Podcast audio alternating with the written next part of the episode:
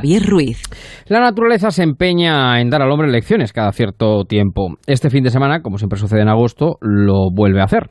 Anoche pudieron verse las Perseidas y este domingo, madrugada del lunes, podrán apreciarse aún mejor. La ausencia de luna facilita la observación y el milagro de ver el guante de Rita Hayward caer cada cierto tiempo.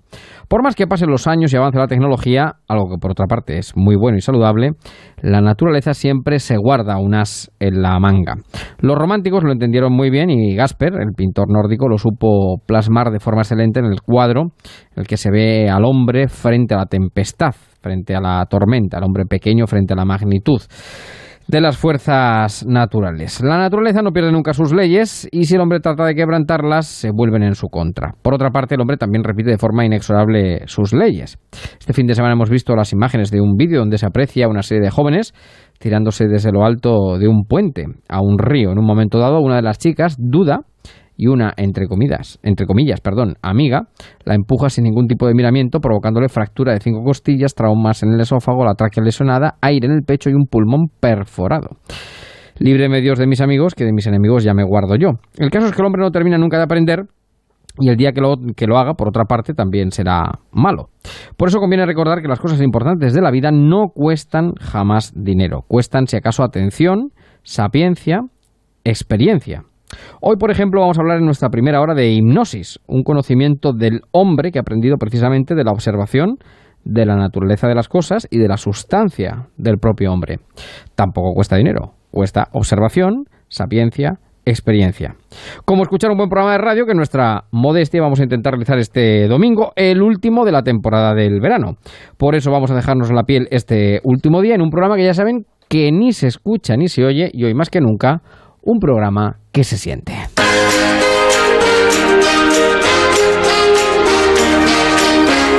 En marcha, Javier Ruiz.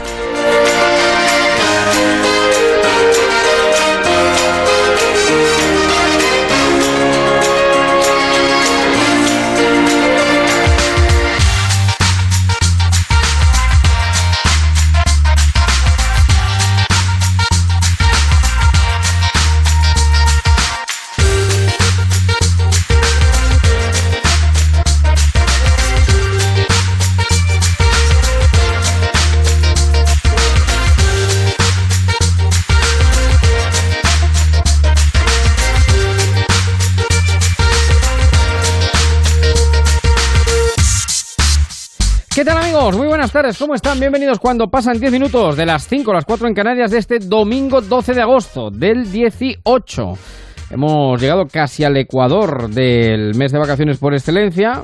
Ya tenemos aquí a la vuelta de la esquina a la Virgen de Agosto. Dicen que lo duro del verano va de Virgen a Virgen, del Carmen a la Asunción de María. Y bueno, lo cierto es que hemos... Un verano, yo creo que vamos a tocar madera, lo que nos queda razonablemente agradable, quitando, bueno, la semana pasada con ese eh, tremendo, esa tremenda ola de calor que nos vino en tres, cuatro días. Último programa de la temporada de este verano, puesto que la semana que viene ya empieza el fútbol. Bueno, el fútbol ya empezó, realmente nunca se fue. Hoy tenemos Supercopa, ayer teníamos al Madrid, al Atleti, al Valencia, hoy tenemos la Supercopa de España entre el Barcelona y el Sevilla que se juega en Tánger, que también es curioso, ¿no? Eh, y el miércoles la Supercopa de Europa y ya la próxima, el próximo fin de semana comienza la Liga. Eh, y por supuesto, claro, naturalmente, Radio Estadio. Aquí estaremos para contarlos todos los compañeros de Onda Cero y de nuestra redacción de deportes. Hasta las 8 estamos en marcha en esta tarde de domingo. Hay muchas cosas que contarles, mucho contenido. Vamos a viajar a Budapest, vamos a hablar de cine del mundo, de algo que ayer se nos quedó pendiente, que es de ese curso para influencer que esta semana ha sido actualidad.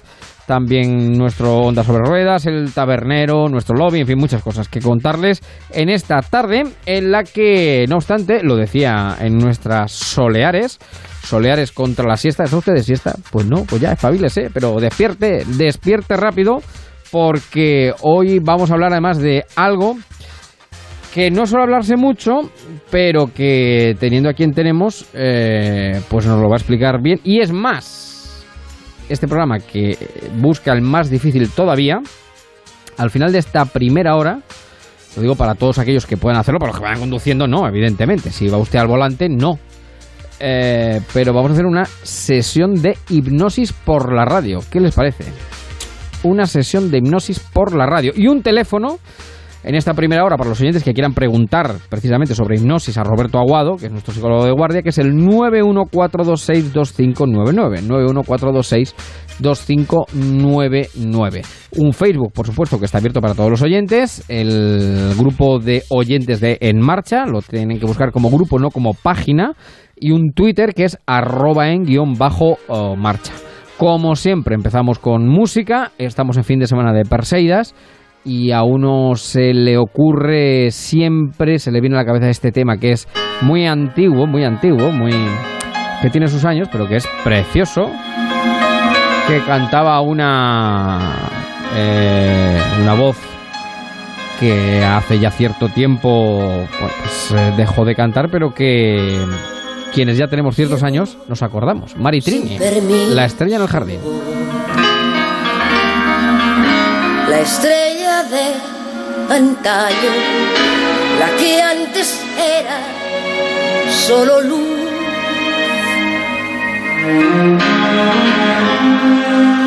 Cayó de repente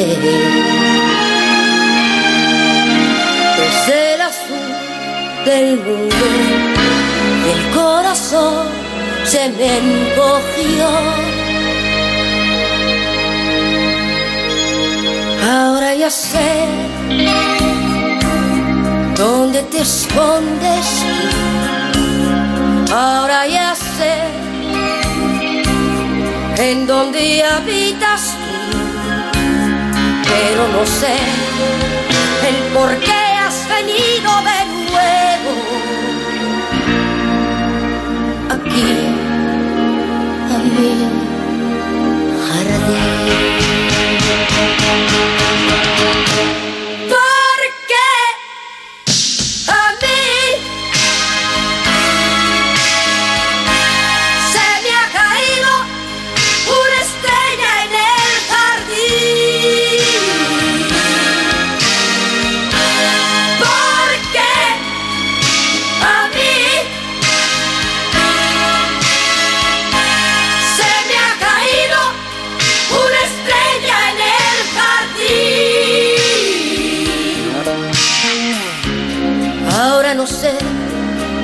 Hacer contigo. Voy a agarrarte, voy a adorarte y lanzarte a tu cielo.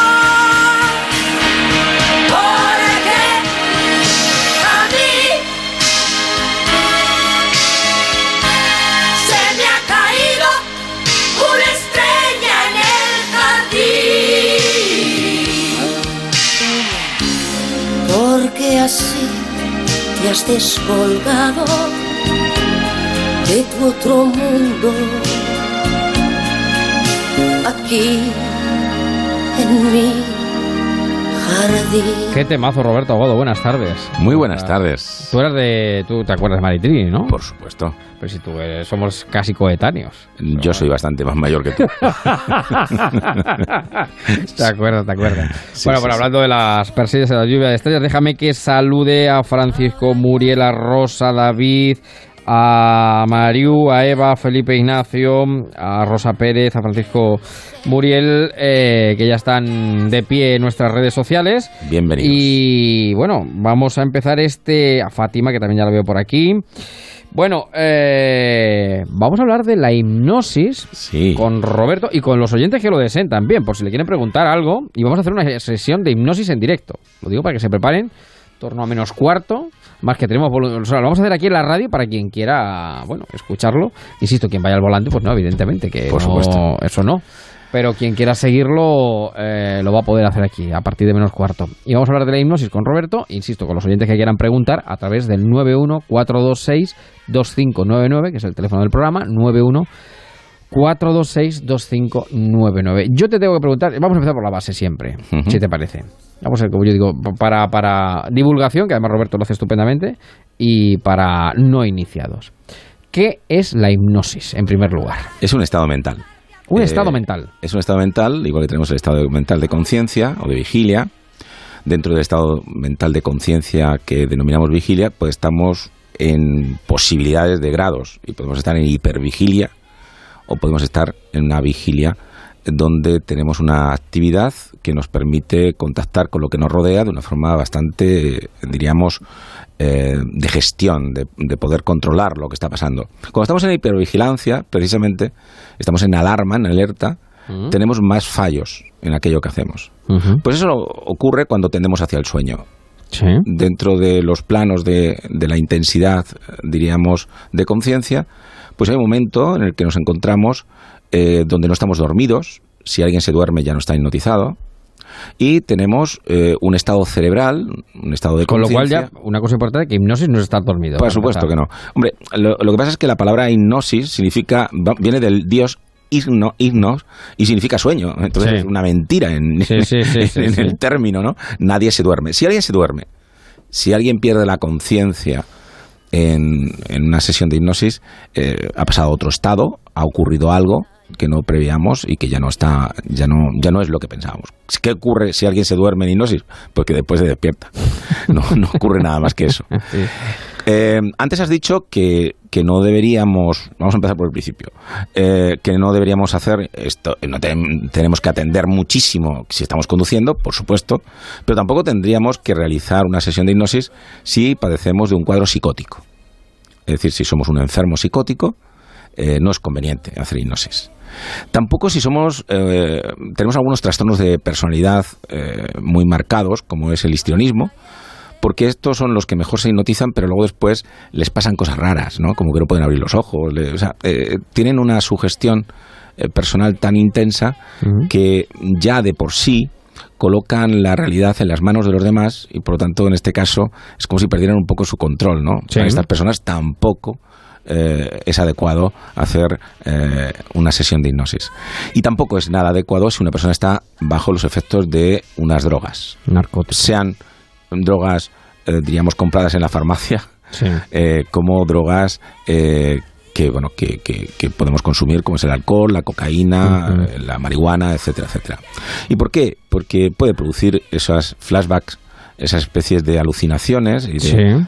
propias de la droga, no de la hipnosis, pero que de alguna forma en ese estado mental en el que va a haber un cambio químico cerebral, pues mm, se acumula una cosa con la otra y es peor. Entonces, ¿quién puede hacer la- eh, un estado hipnótico y nunca puede tener ningún tipo de problema? Pues las personas que no sean psicóticas, que no tengan trastornos de la personalidad graves Sí. y que no estén consumiendo sustancias.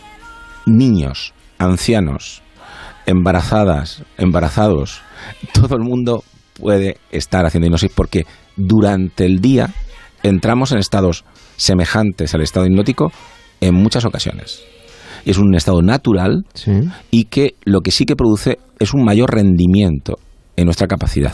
Yo, si me permites, Sí, claro. acuñé un término que tengo, tengo registrado, que es el de FDS. FDS son tres siglas, Sí. para que la gente los olvide. eh, recuerden mm, lo que hacen los notarios, dan ese. Bueno, pues eso es, FDS, o fin de semana. Claro, o sea, así no se olvida, así no se Pero olvida. ¿cuáles son las verdaderas eh, significado Siglas. de las siglas? Focalización. Por disociación selectiva. Es decir, hoy lo que sabemos en la imagen del cerebro, en los escáneres, cuando una persona está hipnotizada, no es que tiene un cerebro que está dormido, ni mucho menos. Está tan activado más que muchos cerebros que no están hipnotizados. Lo que pasa es que el cerebro sí que es capaz de focalizar, de atender a aquello que está realizando con mayor envergadura, gracias a que se puede disociar de forma selectiva con todos los estímulos que compiten con aquello que se está focalizando. Por lo tanto, lo que tenemos en el estado hipnótico es un método fantástico para estudiar, para estar atendiendo, para concentrarnos, para poder, de alguna forma, separarnos de los ruidos, tanto externos como interno, el pensamiento, que tiene la persona. Y, y eso es el estado hipnótico. Es un estado mm, de conciencia, un estado neurológico, un estado Sí. cerebral, que tiene sus características, para nada nocivo, que hay que quitar de toda la mitología de los circos y de los programas de televisión, Sí. y que se emplea tanto en la psicología científica como en la medicina para conseguir que las personas trabajen con trastornos de ansiedad, que trabajen con el dolor, que trabajen con el insomnio y que trabajen con muchos elementos Claro. que son muy beneficiosos. Ahí quiero llegar, ahí vamos a llegar después de explicar lo que es. Eh, Recordando a los oyentes que tienen el. Si quieren preguntar algo a Roberto, a tiempo están. Y recordando que vamos a hacer una sesión de hipnosis en directo por la radio 914262599. ¿Cuáles son las aplicaciones eh, más útiles que permite la hipnosis en medicina? Yo, de hecho, yo por, por lanzar el titular. ¿Medicina o psicología? Eh, psicología. No, pero no, te he dicho medicina. Ya te, te voy a explicar por qué te digo medicina. Sí. Porque yo iba a decir, yo iba a lanzar el titular. Yo sé que tú, Sí. a través de la hipnosis, Sí. has sido capaz de asistir Sí. a parturientas claro. sin epidural alguna. Sí, sí, sí. Bueno, eh, hay muchas mujeres que han parido sin epidural. Me estás diciendo que hemos asistido a una cesárea. Eso es lo diferente, porque partos sin, sin epidural ha habido muchísimos No, claro, y sigue claro, habiendo. claro. claro. No, no, lo que hemos hecho ha sido trabajar eh, con pacientes que, porque eran incompat- incompatibles con, con ciertos medicamentos que se emplean en la anestesia, Eso es. y que, por tanto, habían tenido eh, repercusiones muy negativas Sí, en, la, en la primera anestesia de su primer parto con su primera cesárea. Eh, además, esta paciente en concreto que tengo en la cabeza es, es médico, pues hemos asistido, ¿no? Hemos asistido a realizar a través de hipnosis eh, una cesárea. ¿Qué ocurre? Que no es suficiente la hipnosis para mm, poder conseguir que la persona pueda soportar una cesárea simplemente por la eh, ana- analgesia que se produce o la anestesia que se produce con la hipnosis, sino que con muy poquito que introduzcamos eh, con una benzodiazepina muy eh, con niveles muy bajos y bajemos el nivel de tensión em, diríamos visceral, es decir, que la máquina no se entere que la están agrediendo, Sí. se pueden eh, conseguir bueno pues mm, éxito en, en- en algunas personas. Hay en otras que al final eh, hemos tenido que parar la, la intervención y el anestesista ha tenido que anestesiar, con lo cual, bueno, pues mm, estaba en riesgo la vida de la persona porque Ya. no se la podía anestesiar, Claro, pero claro. había que sacar al bebé y bueno, pues todo eso tiene que tener, eh, tiene que ser muy especializado, como puede imaginar, los equipos tienen que estar muy integrados Sí. Porque desde el momento en el que el anestesista anestesia hasta que hace efecto y el, y bebé hay que ir a por él, tiene que pasar muy poco tiempo.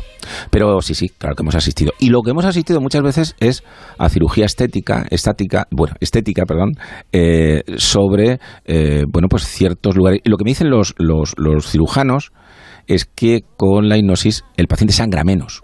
Mm, Yo no te lo puedo decir porque cuando estoy en el, labora- en el, en el, en el quirófano yo sigo viendo que sangra, pero me indican tanto eh, los cirujanos como los asistentes que el sangrado en ciertas mm, operaciones es mucho menor. Pero por supuesto el paciente ahí está anestesiado. Es decir, el- el- se sigue todo el protocolo de anestesia normal en Sí, un... sí. Pero se- hipnoti- entrando en, la, en lo que es el quirófano en estado hipnótico y trabajando con una serie de, de- de- de actuaciones que hacemos con el paciente anestesiado, eh, el, el resultado es que tienen menos sangrado eh, y tienen un mejor postoperatorio. Es decir, lo que ganamos es un gran mejor eh, preoperatorio. La persona entra en el quirófano con un estado mental mucho más preparado para la intervención quirúrgica. Mm, Tienen eh, una, una situación de menos sangrado Sí. como elemento que hemos estudiado y hemos medido en, en, el- en la operación, la intervención, y luego tienen un mejor postoperatorio eh, con todo lo que eso acarrea. Por ejemplo, como que se infecten los puntos, ¿o no? Hay muchísimo, muchísima mejoría en todos esos proyectos. Digamos entonces que la hipnosis, en este caso, lo que eh, fundamentalmente proporciona es no es tanto un sustitutivo de la medicina tradicional, sino un auxiliar en un momento determinado que ayuda. Las primeras, las primeras sesiones de hipnosis se hicieron en la Primera Guerra Mundial cuando los anestésicos no estaban, eh, digo, de una forma, mm, eh, diríamos, tipificada. ¿no? Ujú. Hipnosis se ha hecho de todos los tiempos. Pero se, se hicieron en la Primera Guerra Mundial para poder eh, socorrer a los pacientes que tenían amputaciones y que no había en esos momentos eh, los fármacos que hay ahora para anestesiarles. Eh, por tanto, eh, ¿qué se ganó? Fíjate qué curioso. Mejoró en mortandad. ¿Mm? Tenemos que pensar que muchos médicos hace ya años, hace ya más de un siglo, se lavaban las manos después de la intervención quirúrgica. Por lo tanto, imaginaros qué asesia había en ese quirófano. Y lo que sí que se encontró con, con la intervención en hipnosis es que soportaban más el dolor insoportable que te puede haber en una intervención como una amputación, pero además tenían menos procesos infecciosos después. ¿Y qué ocurre con la hipnosis? Que como todo lo que ocurre en nuestra mente va a influir todo lo que ocurre en el sistema nervioso central va a influir en el sistema inmunológico, en el sistema endocrino, en el sistema nervioso eh, periférico. Por lo tanto, lo que estamos haciendo es cambios Sí.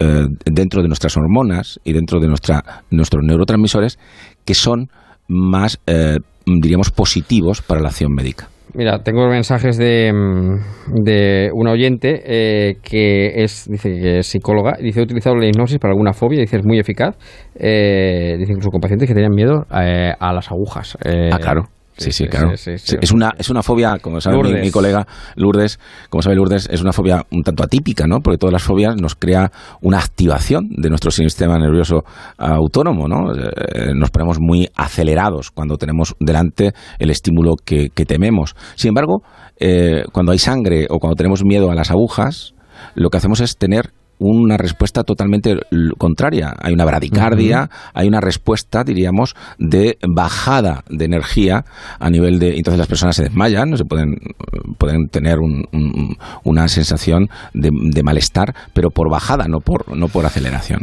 Bueno, en fin, es apasionante. Eh, 914262599, si alguien quiere preguntar a Roberto Aguado, en un ratito vamos a hacer una sesión, una, uy, a ver si ya, se juntan las P con las S, una, una sesión de hipnosis en directo en la radio, además con voluntaria incluida, y con los oyentes que quieran participar también eh, con Roberto. Pero tenemos que hacer una breve mínima pausa, 914262599, estamos en marcha en Onda Cero.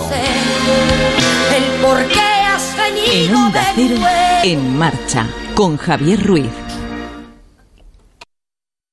Ven a las rebajas de Muebles a Dama. Con descuentos del 30 al 50% en muebles, en sofás y en una amplia gama de dormitorios y colchones. Transporte y montaje gratuitos y la mejor financiación. 24 meses sin intereses. Aprovecha las rebajas de Muebles a Dama. Ven a la calle General Ricardo 190 o entra en mueblesadama.com.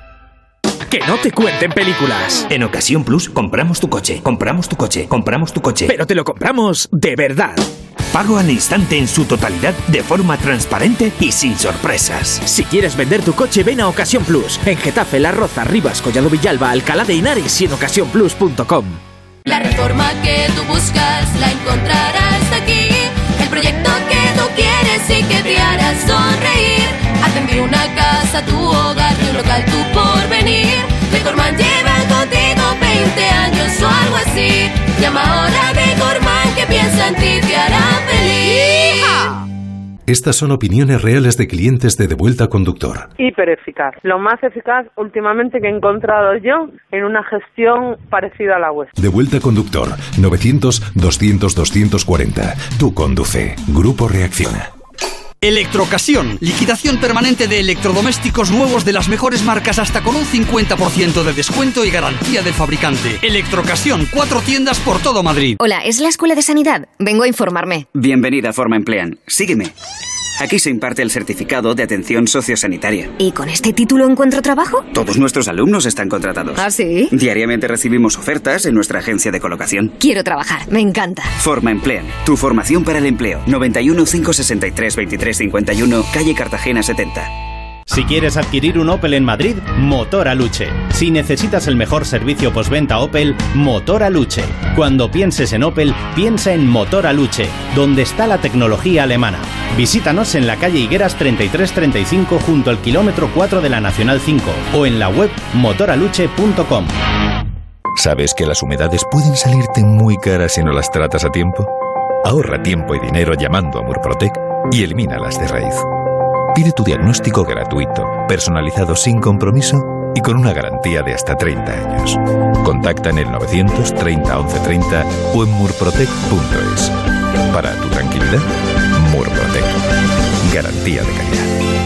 En las tiendas Omnium sabemos que descansar bien es la mejor inversión en salud. En Somnium tienes los mejores colchones hasta con un 50% de descuento. Renueva tu colchón, renueva tu vida. Tenemos el colchón que se adapta a tus necesidades entre la gama más amplia de modelos y marcas. Flex, Tempur, Vultex, Picolín. Ven a las tiendas Omnium. Encuentra la tuya en la tienda. Onda Cero Madrid 98.0. Cariño, tenemos que ir este fin de semana a la casa de la playa para que nos pongan una alarma. ¿Y eso? ¿Qué ha pasado? Que me ha llamado la vecina de enfrente y me dice que se están metiendo en las casas de la urbanización y cambiando las cerraduras. Protege lo que más importa con Securitas Direct, la compañía que protege tu hogar los 365 días del año.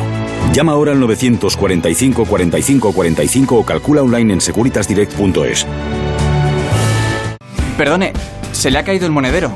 Sin darte cuenta, constantemente das ejemplo a los que te rodean. No te olvides de hacerlo también al cruzar la calle, porque todos formamos parte de la seguridad vial. Educar hoy es salvar vidas en la carretera mañana. Ponle freno y Fundación AXA. Unidos por la seguridad vial. Cariño, ¿has visto el mensaje del vecino? No, no lo he visto. Estoy pendiente de los niños. ¿Qué dice? Que este fin de semana han entrado a robar en varias casas de la urbanización. No fastidies. ¿Y en la nuestra? No sé, no pone nada. Pero hay que llamar a alguien que vaya a ver cómo está la casa. Protege lo que más importa con Securitas Direct, la compañía con el mayor número de expertos para proteger tu hogar. Llama ahora al 945 45 45 o calcula online en securitasdirect.es. En Onda Cero, en marcha, con Javier Ruiz.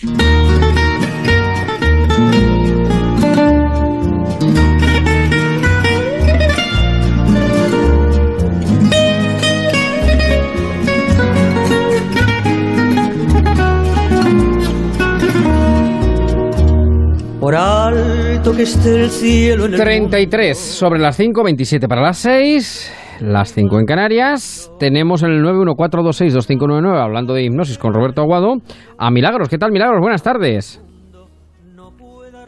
Hola, Milagros. 1, 2, 3, 4, 5, Milagros.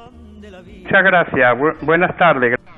Oiga. A, a ver, Milagros. Ahora, ahora, sí. ahora, ahora. ¿Qué tal, Milagros? Buenas tardes. ¿Cómo Pues, estamos? a- a- pasando un poquito calor. Cuéntenos, ¿qué nos quería decir? Vamos, mm, bueno, de momento tengo que decir que tengo 80 años, pero yo Bien. toda mi vida he dormido mm, poco. No decir que no haya dormido bien, he dormido poco.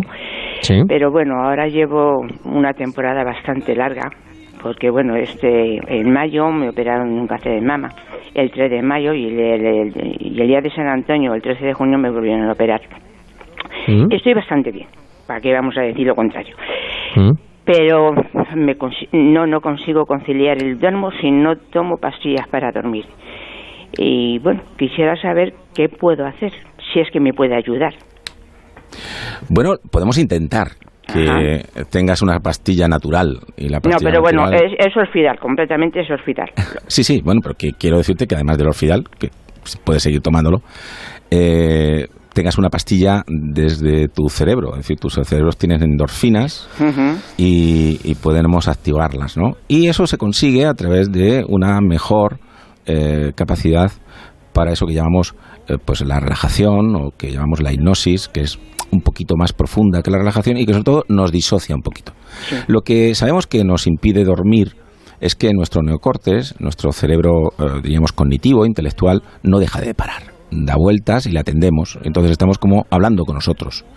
Y por más que quieres dormir, menos lo consigues, porque nadie se duerme si no fluye. Es decir, la persona que quiere sentir cómo se duerme es que está despierta. Eh, la forma como podemos conseguir dormir es cuando entramos en eso que habitualmente se ha dicho contar ovejitas y es que entras en una especie de aburrimiento mental en el que sin saber por qué te has dormido. Es decir, las personas tenemos que llegar al sueño inconscientes, no tenemos que llegar al sueño de forma consciente. Quien es consciente cómo se está durmiendo o es que estás tremendamente cansado No, es- o y tiene y no tiene ninguna dificultad o realmente sigue despierto, ¿no? Entonces podemos enseñarte perdona. trucos para no pensar. Per- Perdona, yo me suelo acostar, bueno, me suelo acostar porque no me no aguanto despierta, pues a lo mejor a las diez y media, a las once de la noche. Bien, y, nada más acostarme, me habiéndome tomado la pastilla. Pero Sí. ¿qué pasa? Que en cuanto he dormido dos o tres horas, me despierto y ya no hay manera. Entonces si me acuesto a las once, a las dos estoy despierta, estoy Pero por tu levantada. edad, por tu edad, Milagro, casi es normal. 80 años. mm, eh, te, puedo- te tengo que dar la enhorabuena, ¿eh? Muchas gracias. Yo soy psicólogo y te puedo asegurar que con 80 años y ya te han intervenido dos veces, es que estás muy bien. Estás muy bien. Y bueno, lo dejo ahí y quiero decirte que enhorabuena. Segundo, eh, la cama tiene que ser un lugar para dormir o para hacer las cosas que nos guste hacer, pero esto de descansar tiene que ser para dormir. Es decir, si en algún momento estamos dando vueltas, nos levantamos. Y empezamos a hacer alguna actividad hasta que de nuevo te pasa como a las 10, que es que me tengo que dormir. Pero es normal a los 80 años que tengamos No, eh, es que- 3, 4 Yo llevo horas. ya así, yo ya así- llevo Bien, bien, así ya bien, muchos años. Bien, pero, pero yo ahora quiero hablar de lo que tú tienes en Ajá. que son 80 años. Sí. Y a los 80 años, muy normal, aunque tú ya vengas de atrás, es muy normal que puedas tener eh, un sueño normal y plácido 3, 4 horas y a las 3 o 4 horas te despiertes y ya no puedas. Y lo que no tienes que hacer es aburrirte en la cama, ponerte nerviosa en la cama, No, no, no, condicionar a la calma. No, me levanto y a lo mejor enciendo la Eso tele y, y a la media hora pues la vuelvo a apagar, me vuelvo a la cama Eso es. y, Eso y- y es. veo que no, pues mira, o me pongo a leer o como ahora, eh, Eso es. ganchillo. Eso es lo que tienes, eso es lo que tienes que, que intentar hacer, Milagros. Eh, Tienes que conseguir, eh, pues, adaptarte a esas tres, cuatro horas muy ricas de sueño, descansar, reparar, haces otra actividad de media hora o una hora y otra vez. Bueno, como no te- me imagino que no tendrás muchas cosas que hacer rápidamente, Hombre, pues pues puedes muchas cosas aprovechar. rápidamente no, pero te digo que tengo un jardín bastante grande, tengo perros, Pero entonces tengo tienes que hacer cosas rápidamente. Pues, pues no me aburro. Al conejo, al conejo hay que cuidarlo. No, Eh, el tienes- conejo, el conejo eh, se llama Juanito porque nos lo encontramos el día- la víspera de San Juan. Nada, nada. Y es lo más sinvergüenza de conejo que pueda haber. como todos los conejos. Eh, a Juanito hay que cuidarle mucho y entonces ahí está. Te, eh, te sigues diciendo, joder, que no duermo, que no duermo, pero descansa de esta manera que ya te digo que está muy bien. Y luego si, te, si puedes, escuchas y cierras los ojitos cuando empecemos a hacer con Paloma una sesión así de 8 o 9 minutitos, que a lo Ajá. mejor eso te puede ayudar un poquito. Eh, estate atenta a la sesión de hipnosis que vamos a hacer ahora, ¿de Vale, acuerdo? Pues, pues muchísimas gracias. Un beso A ti, muy grande. a Juan, y a Juanito a también. Adiós. Y a Juanito un beso. Un abrazo. Eh, Faustino creo que también estaba por ahí. Faustino, buenas tardes. Buenas tardes y al, al doctor también. Eh, mire, yo soy una persona muy mayor, de, se suele decir, con mucho rodaje, ¿no? Tengo 79 años. He sido un forofo de, de la telequinesia, de los, en fin, de todas esas cosas paranormales antiguas y tal.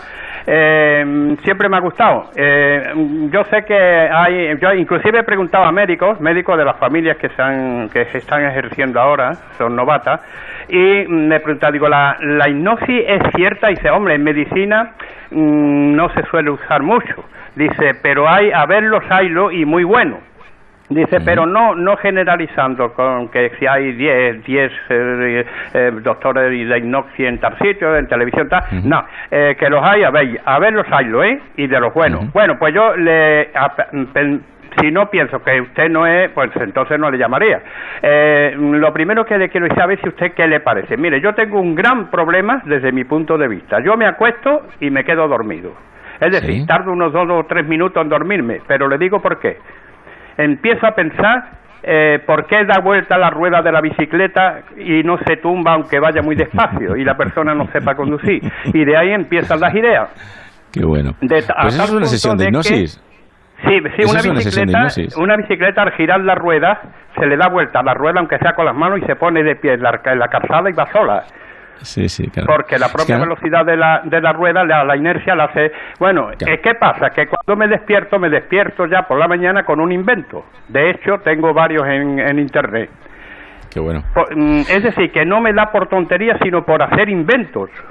Bien, Es te contesto que tenemos, tengo- que tenemos muy poquito tiempo. Venga, Mira, vamos rápido, Te, sí. te contesto. Eh, Ah, vale. Eso es, una, eso es una sesión de hipnosis, lo que estás haciendo. Es decir, creas una fijación en una idea, en una, en una imaginación, y eso además, cuando te despierta, eh, es verdad que podemos tener ese cerebro lateral, ese cerebro eh, creativo, que cuando surge la idea creativa, surge de un estado mental eh, semejante al de la, a la de, de- de poder admirar algo o de poder contemplar algo. No, no surge de haber hecho un problema de segundo grado de matemáticas.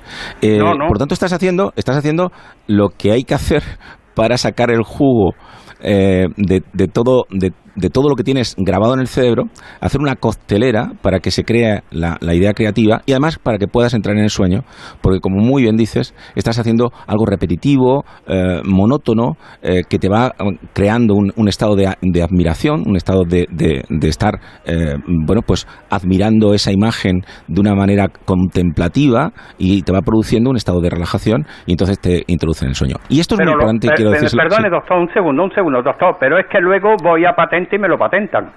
Claro, hombre, como que Eh, usted es eh, el, ¿Cómo el puede dueño y señor. Si yo no soy ingeniero, ¿eh? Bueno, pero usted es una persona que no habrá estudiado, pero tiene un cerebro ingeniero. Entonces, eh, lo importante es que usted en sus creaciones, cuando va a patente, si eso no lo ha hecho antes nadie, pues por supuesto le van a dar No, no lo ha hecho nadie. Está en, Claro. está en internet, sí, sí. No la, no la ha su- fabricado su nadie, por lo menos en España. está en su cerebro y su cerebro es capaz de hacer ese anclaje costelera eh, donde aparece una idea nueva de todo lo que usted ha visto en el mundo. Pero no será Faustino. una alteración del cerebro, ¿no? No, no, usted siga así. Usted siga inventando y, Es y que tengo tres inventos, tres, tres inventos en internet ya. Le cunde Estupendo, entonces la noche. Estupendo. Faustino, Muchas que gracias. tenemos que terminar. Gracias, un abrazo gracias, enorme, sí, sí. un saludo. Sí, muchas, muchas gracias, doctor. Muy- Sony muchas 42, las 5, las 4 en Canarias. Paloma Gallego, ¿qué tal? Buenas tardes. Hola, muy buenas tardes. Eh, bueno, Paloma iba a venir a las 6, pero se viene a las 5 menos, a las 6 menos cuarto porque va a ser voluntaria aquí eh, a la sección de hipnosis que va a realizar Roberto. Que por otra parte también para todos los oyentes que quieran eh, realizarla conjuntamente lo pueden hacer, como decíamos, eh, Con una condición, con una que, condición. No, que no tengan ninguna de, de estas patologías, de estas situaciones que hemos dicho antes, por supuesto no estén conduciendo, y que lo que quiero que sepan es que yo me voy a dirigir a Paloma. Ahora, si tú escuchas como si me dirigiera a tu persona y estás en un sitio donde puedes cerrar los ojos y te puedes relajar un poquito, pues nos vamos a dar cuenta que la hipnosis no es otra cosa que la disociación que se produce después de una sesión de relajación. Es decir, mucha gente va a decir, pero si esto es la hipnosis, pero si esto yo lo hago en yoga, pero si esto yo lo he hecho eh, rezando, pero si esto yo lo he hecho... O sea, cada vez que hacemos un ejercicio repetitivo, pasamos no tan solo de imaginar lo que nos dicen, sino a sentir lo que nos dicen. En ese momento ya comenzamos a entrar en el mundo de la hipnosis. Aquí no haremos una hipnosis muy profunda eh, para hacerla en una intervención quirúrgica, pero sí para que ella se siente muchísimo, Lo que muchísimo quieras, mejor. ¿eh? Lo que quieras. No, Ahora, eso sí. no parece que tengas ninguna No, necesidad. No, no, de momento parece que no. Eh, me cuesta mucho relajarme, es decir, a mí los ejercicios de relajación tienden a estresarme. Bueno, pues venga, vamos, eh, posiblemente esto pase ¿eh? a muchas personas que eh, porque eh, lo que la pregunta que, que me ibas a hacer, Javier, que sé que Sí, a sobre la, psicología. Lo Eso que- es. La hipnosis Hemos hablado de la medicina. Bueno, ¿Para qué sirve la hipnosis en psicología? Para enseñar al sujeto a no estar esclavo de sus pensamientos. Cada vez que estamos pensando, estamos teniendo el control desde una actividad que nos impide más sentir. Por lo tanto, la persona que está con el autodiálogo y hablándose a sí mismo, es muy difícil que se relaje. Sobre todo si de lo que se habla es algo que le puede estresar. ¿Qué tengo que hacer después? Tengo que ir al trabajo, ahora tengo que hacer esto. Est- los que están siempre pensando en el mañana. Esos que están pensando en el mañana están viviendo en una relación con su propio pensamiento. Entonces, habitualmente están en tensión, porque estamos diciendo al, al- al- al cuerpo que, que se pongan en tensión. Por lo tanto, ¿qué es la hipnosis? La capacidad de dejar el ruido del autodiálogo, del pensamiento, como muy lejos. Si somos capaces de dejarlo muy lejos, comenzamos a sentir de pleno. Y ahí puede empezar el mundo hipnótico. Pues, Qué bien me van a ir. Eh, está, está nerviosa, déjamela bien que a las 6 y 5 tiene que, tiene que continuar. ¿eh? nadie, se, nadie simplemente después de una sesión de hipnosis se puede encontrar, pues eso, más nervioso porque lo que no ha sido capaz de conseguir es de conectar con su cuerpo y seguir pensando. Pero si eso lo consigue, todo el mundo dice que se encuentra mucho mejor. Pues sesión de hipnosis por la radio, el más difícil todavía. Paloma se va a, a colocar, la pido que me apague la luz del, del, Del estudio. eso, del estudio, se eche Eso para es. atrás, que se apoye, si puede ser incluso la cabeza contra la pared, eso es. Eso es. Me pones una musiquita y comenzamos. Pues para todos los oyentes que también lo puedan hacer a esta hora, a las 6 menos cuarto de la tarde, 5 menos cuarto, en marcha en Onda Cero. Busca una postura cómoda en la que no tengas ningún tipo de tensión debido a la postura en la que te encuentras. Cierra tus ojos. Cierra tus ojos y concéntrate en mi voz. Y concéntrate también en tu respiración. No quiero que cambies nada de tu respiración, solo quiero que te des cuenta cómo respiras. Que te des cuenta el tiempo que tardas en introducir el aire y el tiempo que tardas en expulsarlo. Y quiero que sientas que cuando introduces el aire, los músculos del pecho o de la espalda se colocan en tensión. Y cuando expulsas el aire, todos y cada uno de los músculos de tu cuerpo se alisan, se calman, se hacen blandos, relajados, distendidos, calmados, tranquilos. Quiero que observes lo que le pasa a tu cuerpo. Si puedes, intenta colocar eso que ocurre en tu pensamiento un poco lejos. Coloca toda tu atención en las sensaciones que tienes según vas introduciendo y expulsando el aire, porque esa es la vida. La vida está en incorporar aquello que nos llega. Saber incorporarlo es muy importante. Y también despegarnos, alejarnos de lo que ya nos estorba o ya no nos sirve. Y eso es lo que pasa con tu aire. El aire que introduces te ayuda a vivir. Pero hay un momento en que tienes que expulsarlo para dejar que venga otro torrente de aire limpio, puro, blanco, que a través de tus pulmones llega a todas las células de tu cuerpo y las tranquiliza, las hace sentirse bien. Y ahora quiero que dejes que dejes ahí tu cuerpo en esa respiración permanente y quiero que te vengas con tu mente a otro lugar. Quiero que me acompañes. Quiero que te vayas a un lugar donde puedes contemplar las nubes. Imagínate que estás en un sitio donde puedes estar muy a gusto, con una temperatura ideal, observando las nubes. Observa las nubes. Observa cómo recorren tu espectro visual, tu espacio visual. Nota cómo las nubes vienen y van, y tú permaneces. Siente, siente lo que se siente al sentir, que poco a poco sientes que no sientes. Siente cómo al observar las nubes, a colocarte como una observadora, como un observador que está observando un espectáculo y no interviene, a nadie se le ocurriría querer parar una nube. Contempla las nubes, obsérvalas, nota cómo recorren tu espacio visual y cómo cuando se va alguna, vienen otras. Observa las nubes. Obsérvalas de tal manera que si te transportaras a donde están y quisieras agarrarlas con las manos, no podrías. Pero donde, de donde estás viéndolas, observándolas, contemplándolas, observa sus formas, su tamaño. Ya sé que hay nubes de borrasca, hay nubes de tormenta y también hay nubes de algodón. Sea cual sea la nube que tienes delante, obsérvala. Y ahora quiero que hagas algo. Quiero que te imagines que el cielo es tu mente y que las nubes son tus pensamientos. Y quiero que observes, igual que hiciste con las nubes, tus pensamientos. Nunca quieras detener un pensamiento. Simplemente deja que vengan y se vayan. Observa que los pensamientos tardan 6-7 segundos en irse de tu mente, aunque luego vengan con los mismos contenidos otros. Observa tus pensamientos como antes observabas las nubes. Obsérvales. Observa y nota que tú siempre permaneces. Ellos se van y tú permaneces. Toma distancia de tus pensamientos. Colócalos enfrente de ti y sea cual sea el contenido, simplemente contempla cómo vienen y cómo se van. Y ahora quiero que hagas otra cosa que te va a parecer muy extraña. Quiero que te imagines que tienes a tu lado una aspiradora gigante, en forma de montaña, en forma de casa, en forma de árbol. Y quiero que la conectes. Y nota cómo esa aspiradora gigante aspira todas las nubes y todos tus pensamientos. Y tú lo observas. Observas cómo se aspiran las nubes y tus pensamientos.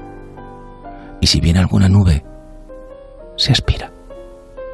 Y si viene algún pensamiento, se aspira. Y ahora sí. Ahora comienzas a sentir que no hay nubes en el cielo y que no hay pensamientos en tu mente. Si bien alguno, se aspira. Y comienzas a sentir tu respiración lenta, profunda, rítmica. Y comienzas a sentir que tus músculos están tranquilos. Y sientes sueño. Mucho sueño.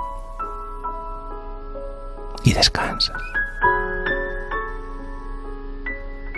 Descansas. Y cuando se acabe la música, abres tus ojos.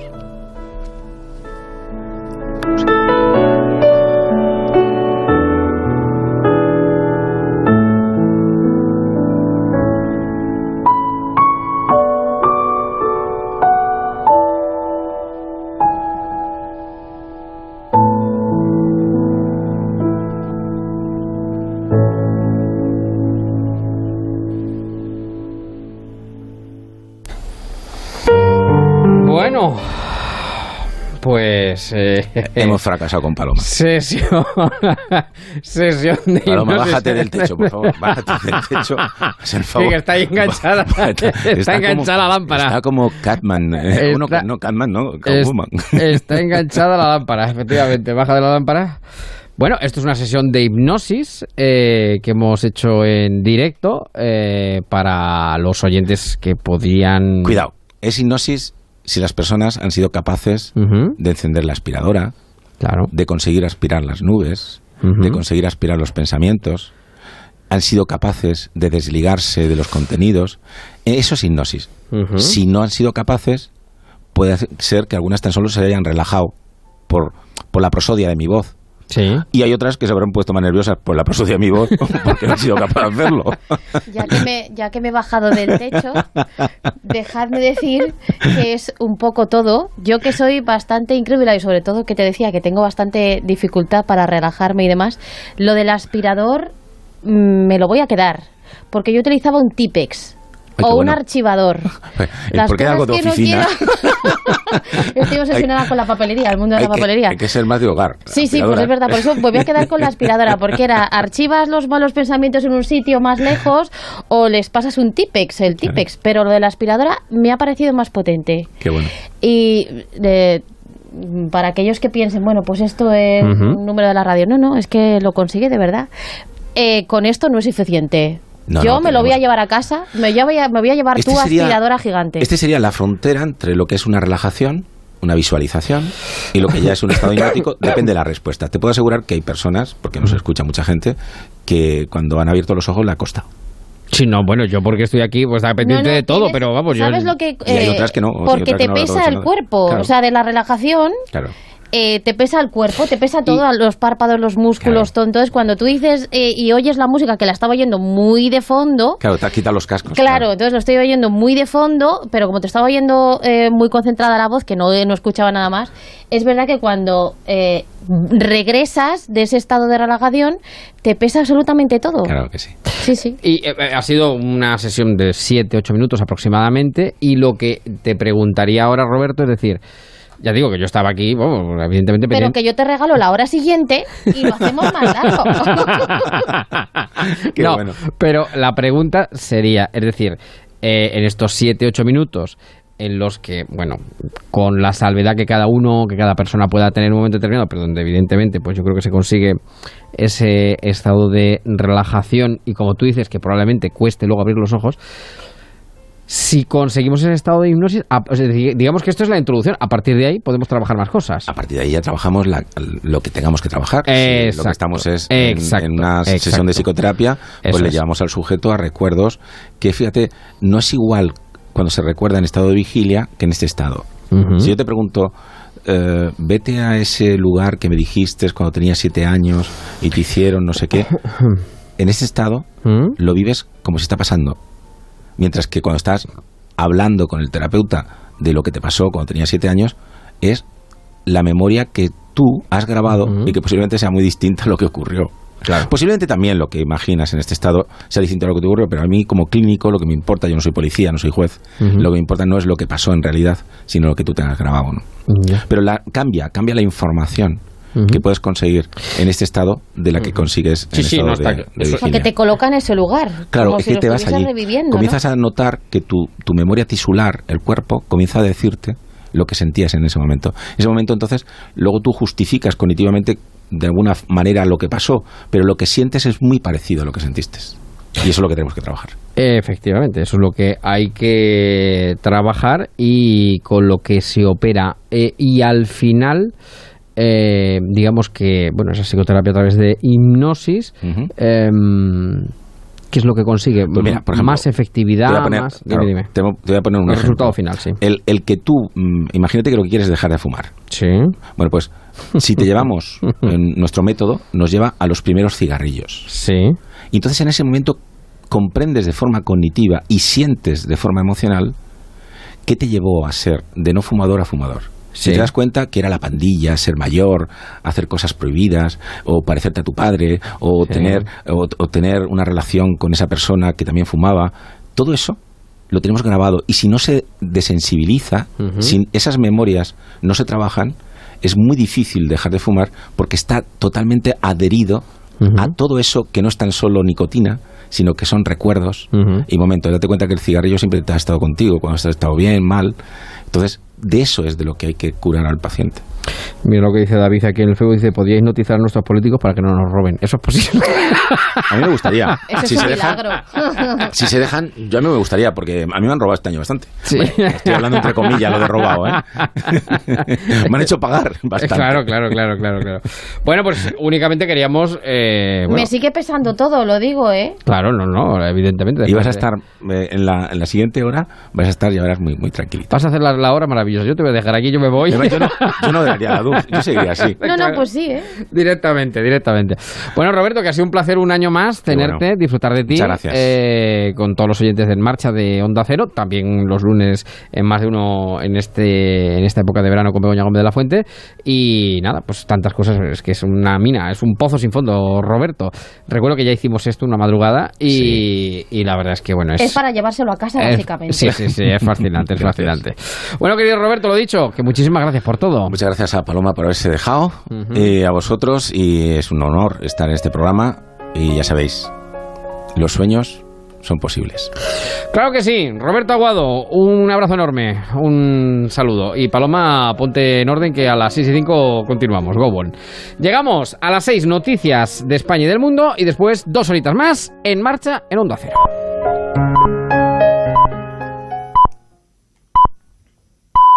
Son las 6, son las 5 en Canarias. Noticias en Onda Cero. Buenas tardes. El Gabinete de Seguridad israelí se reúne esta tarde en Tel Aviv para tratar sobre la situación en Gaza y debatir fórmulas para acabar con los globos y cometas incendiarios lanzados desde el enclave palestino y que provocan incendios en Israel desde hace cuatro meses. Los ministros van a evaluar el cumplimiento del acuerdo de calma por calma que entraba en vigor el pasado jueves. Corresponsal de Onda Cero en Israel, Hanna Beris. Dos días y medio después de los anuncios de alto el fuego entre Israel y Hamas, el primer ministro israelí Benjamin Netanyahu recalcó en la sesión semanal del gabinete hoy en Jerusalén que la exigencia israelí es total. No solo fin al disparo de cohetes desde Gaza, sino también a otras formas de violencia, como por ejemplo el lanzamiento de los globos incendiarios. Mientras tanto, desde la franja de Gaza, Hamas aclara que su exigencia sigue siendo el levantamiento del bloqueo. Fuentes palestinas sostienen que este deteriora la situación interna en la franja. El doctor Abu Salmieh, director del hospital Rantisi de Gaza, da un ejemplo concreto.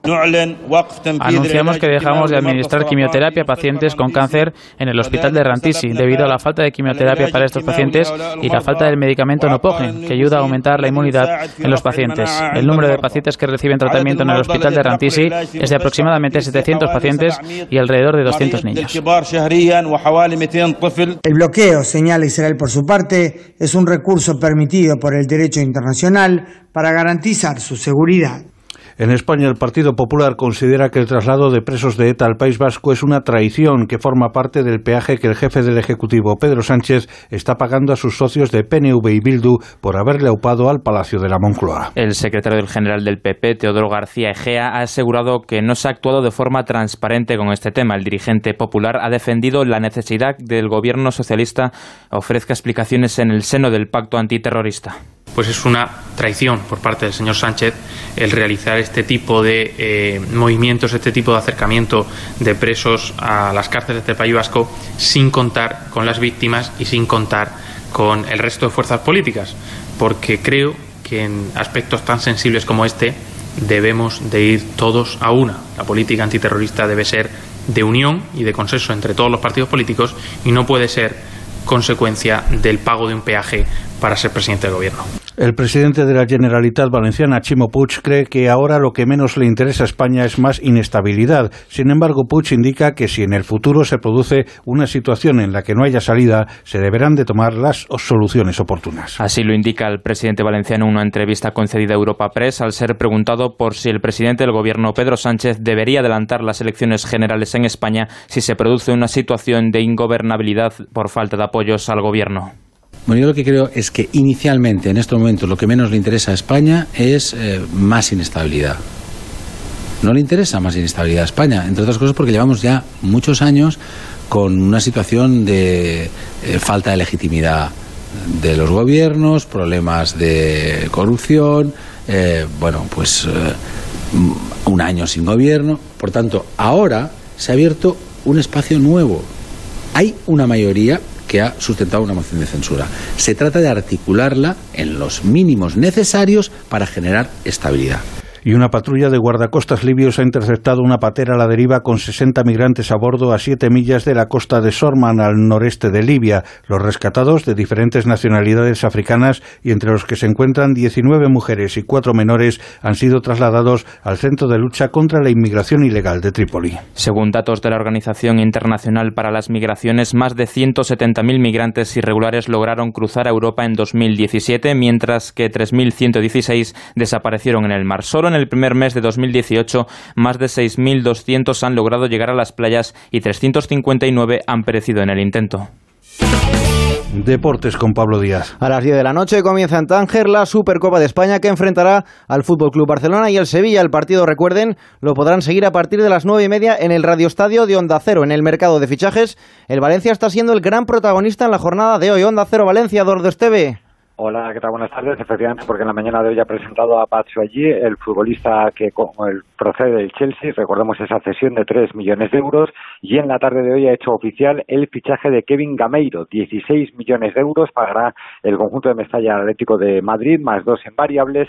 El jugador llegará mañana a Valencia, será presentado y el martes ya estará a las órdenes de Marcelino. Y en la última jornada del Europeo de Atletismo que se disputa en Berlín, la delegación española ha conseguido dos nuevas medallas, bronce en maratón femenino por equipos y plata en maratón masculino por equipos. Javi Guerra, uno de los artífices del segundo puesto español, se ha mostrado así de satisfecho. Sí, sí que es verdad que puedo decir que yo creo que ha sido una carrera de muchísimo nivel, yo creo que más nivel que la de que la de Zurich, ha habido atletas de gran bagaje, o sea que Moen, o sea que ha sido una carrera de grandísimo nivel y bueno, yo creo que he demostrado pues una buena regularidad, la pena por eso, quedarme otra vez ahí a la, miel de, de las medallas. Pero bueno, el cambio decisivo ha sido el de Nair, que yo creo que será muy, muy, muy difícil de seguir. Hasta el momento, la delegación española ha igualado con 10 la mejor clasificación de su historia en un europeo a falta de la conclusión de esta tarde. Más noticias dentro de una hora y en ondacero.es. Este domingo, Supercopa de España en Radio Estadio. A partir de las nueve y media de la noche, desde Tánger, Barcelona, Sevilla. Primer título de la temporada a partido único. Este domingo, Supercopa de España en Radio Estadio, con Paco Reyes. Te mereces esta radio. Onda Cero, tu radio.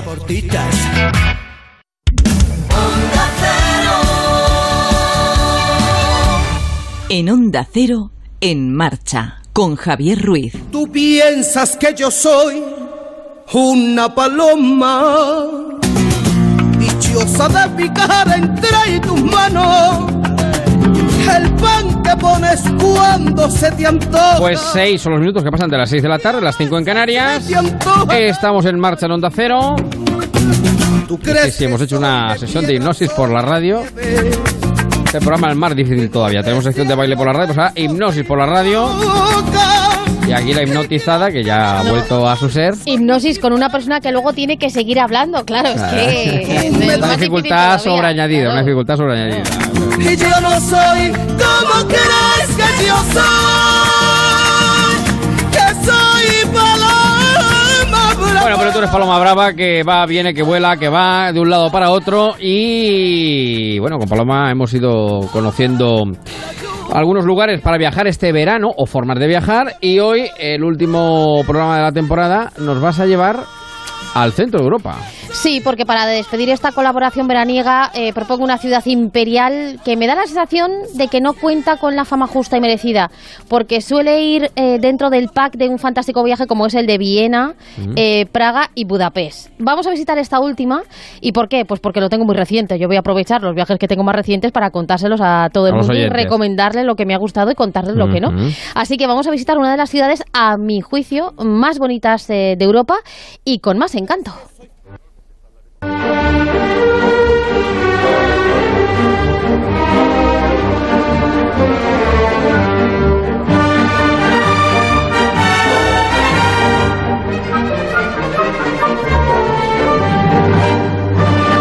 Budapest, Hungría. Claro, había que empezar con las danzas húngaras de Johannes Brahms. Por supuesto, No ser de otra manera, claro. Bueno, hay mucho que ver en una ciudad a la que aconsejo ir entre mayo y septiembre, en la que, entre comillas, hace buen tiempo para los baños, por ejemplo, al aire libre. Luego hablaremos de los baños.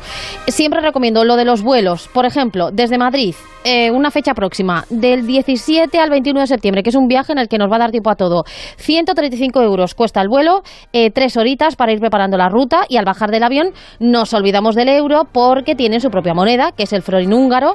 Un euro son 325,52 florines. ¿Esto qué pasa? Que te juntas en la cartera con miles y miles de florines y crees que te has vuelto millonario. No, es que valen menos. Pero eh, ojo que el euro allí nos eh, olvidamos, pero es verdad que hay lugares eh, muchísimos para cambiar Sí, moneda, hay muchos sí, sí. cajeros, así que no hay problema. Bueno, se suele visitar, como decía, en el viaje en el que también se recorre Viena y Praga, que son, no lo vamos a negar, dos ciudades imponentes que pueden eclipsar, que aquí está el problema, la identidad propia que tiene Budapest. Budapest, sí. Porque eh, yo creo que merece su propio lugar eh, por varias cosas. Uno, por su historia, que la tiene, por belleza y por su capacidad demostrada de recuperación y de regeneración tras la Segunda Guerra Mundial. Eh, es impresionante además de los lugares que hay que visitar, que todos conocemos y que vamos a citar. Eh, cada rincón tiene algo bonito que descubrir. Pasa con algunas ciudades, por ejemplo con Florencia. Eh, el Danubio, por ejemplo, que divide la ciudad en dos y que es, eh, tiene una enorme vida cultural Budapest. Es una ciudad además segura y con mucha historia que nos lleva, para empezar, a hablar de su nombre.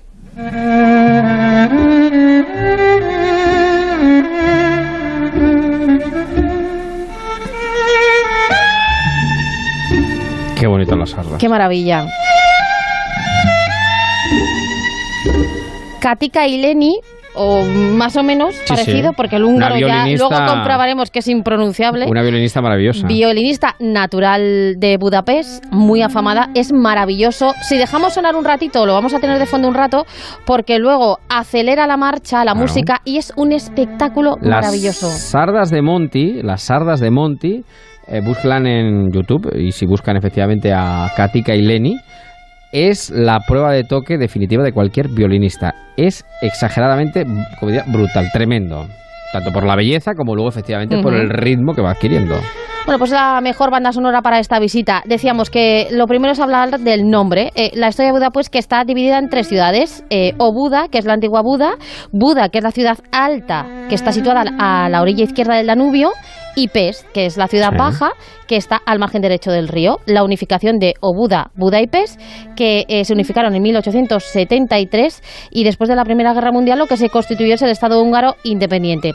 Eh, la verdad es que ha pasado por mucho eh, esta ciudad. No acabaron ahí sus andanzas porque llegó la, Segunda Guerra Mundial Sí. y sufrieron pero bastante. Tal y como relatan en el canal dedicado a viajes de YouTube Guataqueando por el Mundo, que lo recomendamos, donde además nos explican el significado del monumento que hay que visitar sí o sí, monumento de los zapatos, que está a la orilla del Danubio. En la Segunda Guerra Mundial, Hungría formó parte del eje junto a Alemania, y Budapest no salió muy bien parada. Sufrió continuos bombardeos aliados y durante su sitio, de finales de 1944 hasta febrero de 1945, el 80% de los edificios fueron destruidos o dañados, y unos 38.000 civiles murieron. Acabó del conflicto, el país cayó en la órbita soviética, y en 1949 se transformó en la República Popular de Hungría. En 1956, las manifestaciones pacíficas en Budapest contrarias al régimen comunista condujeron a la Revolución húngara, que fue aplastada por tanques soviéticos causando la muerte de 20.000 personas. Solo con la caída de la Unión Soviética, en 1989, el país abandonaría el comunismo, naciendo así la actual República de Hungría. A la orilla del Danubio, nos toparemos con el Monumento de los Zapatos, 60 pares de zapatos de hierro que homenajean a los judíos asesinados durante la Segunda Guerra Mundial. Antes de fusilarlos y arrojarlos al Danubio, les hacían quitarse los zapatos, que valoraban más que sus vidas.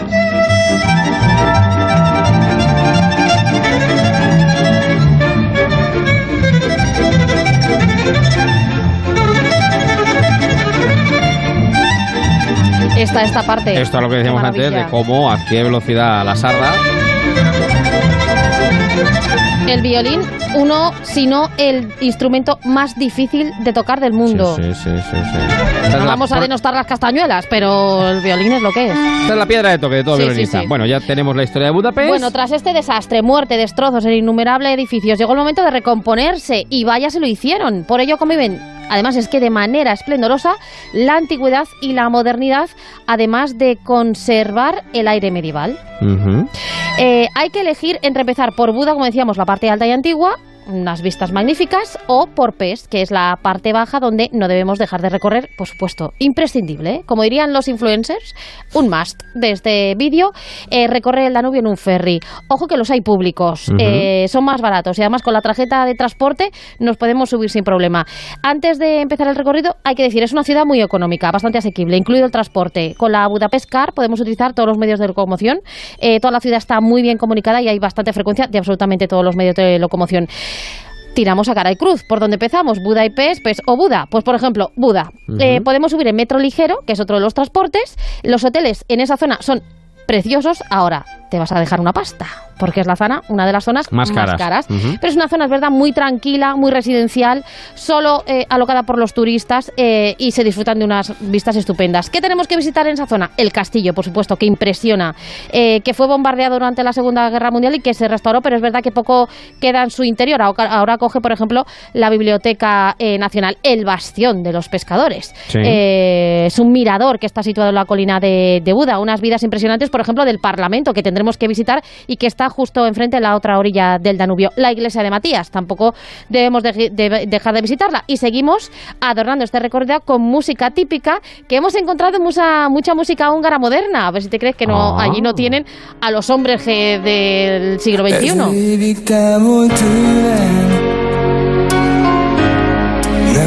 Azt nem felejtek el. Estos son los hombres Con ¿no? temas, bueno, son un, un Ale Subago, un húngaro, por Ya, ejemplo. ya, ya, ya. bueno, no está permitido, repito, no está permitido abandonar Budapest sin pasear por sus puentes. Puente sobre el Danubio, uno de los más conocidos, por ejemplo, el Puente de las Cadenas, es el puente más antiguo que fue inaugurado después de 20 años de, de obras. No es el original, porque ocurrió lo mismo. Durante la Segunda Guerra Mundial, eh, los eh, alemanes volaron todos los puentes de la ciudad y eh, tuvo que ser reconstruido, pero maravillosos ambos. Eh, y cruzando alguno de estos puentes, la vista es imponente, ya lo imaginamos, del Parlamento que antes citaba, del Danubio, que hay que recorrerlo en algún ferry. Ojo con los horarios. No los siguen al pie de la letra. No se confíen, que bueno, no pasa nada porque luego van a encontrar un autobús de vuelta. Pero ojo, no se fíen del todo. No son porque puntuales, no son británicos. Es muy, proba- muy probable que se queden sentados en un banquito eh, viendo el Danubio y así horas y horas. Así que eh, cuidado con eso. Bueno, aprovechamos también este recorrido para visitar Isla Margarita. No están eh, permitidos los coches. Es un enorme parque público. Eh, uno desconecta, como decía Roberto, desconectas del bullicio de, de la ciudad. Es, eh, está protegido por la UNESCO. Es una eh, isla que es una especie de fuente musical donde se hacen Sí. espectáculos, así que lo visitamos. Y en Pest, dos calles principales, la avenida Andrasi, que separa eh, dos de las plazas más conocidas, la, además hay una calle comercial por excelencia que está llena de tiendas eh, de marcas, bueno, pues muy prestigiosas, donde tú ni yo no compraremos, pero no la podemos pasear, y donde además se encuentra la ópera. Por cierto, nos encanta Budapest. No nos gustan tanto sus dirigentes, que luego lo comentaremos. Mm. Fue noticia Sí. que prohibieron la representación del musical Billy Elliot porque fomentaba La homosexualidad. Hombre, por favor, hombre, por favor, por Sí, favor. Pero bueno, nos sigue gustando la ciudad, luego hablaremos de los dirigentes. Bueno, otro lugar interesante, la Plaza de los Héroes, que es eh, de los héroes, que aparecen, eh, bueno, pues eh, muchas figuras eh, rendidas a quienes más batallaron. También las letras de Budapest, por ejemplo, a modo Vitoria, donde hacerse muchas fotos, y la Basílica de San Esteban, que, por curiosidad, ahí está enterrado Puskas, jugador del Ah, Real hombre, del Madrid. Madrid, claro, sí, Para sí, los sí. madridistas acérrimos. Bueno, digno también es de visitar el mercado central, es bonito por dentro, es bonito por fuera y además, como todos estos mercados, eh, tiene una parte en la zona alta donde se puede comer, está muy bien, bastante bien de precio. También quedó dañado por la Segunda Guerra Mundial y eh, se declaró en ruinas eh, cerrado al público, pero está que no se le nota nada. Así que mm, visita también al mercado central y seguimos avanzando, porque otra de las zonas interesantes es el barrio de los judíos.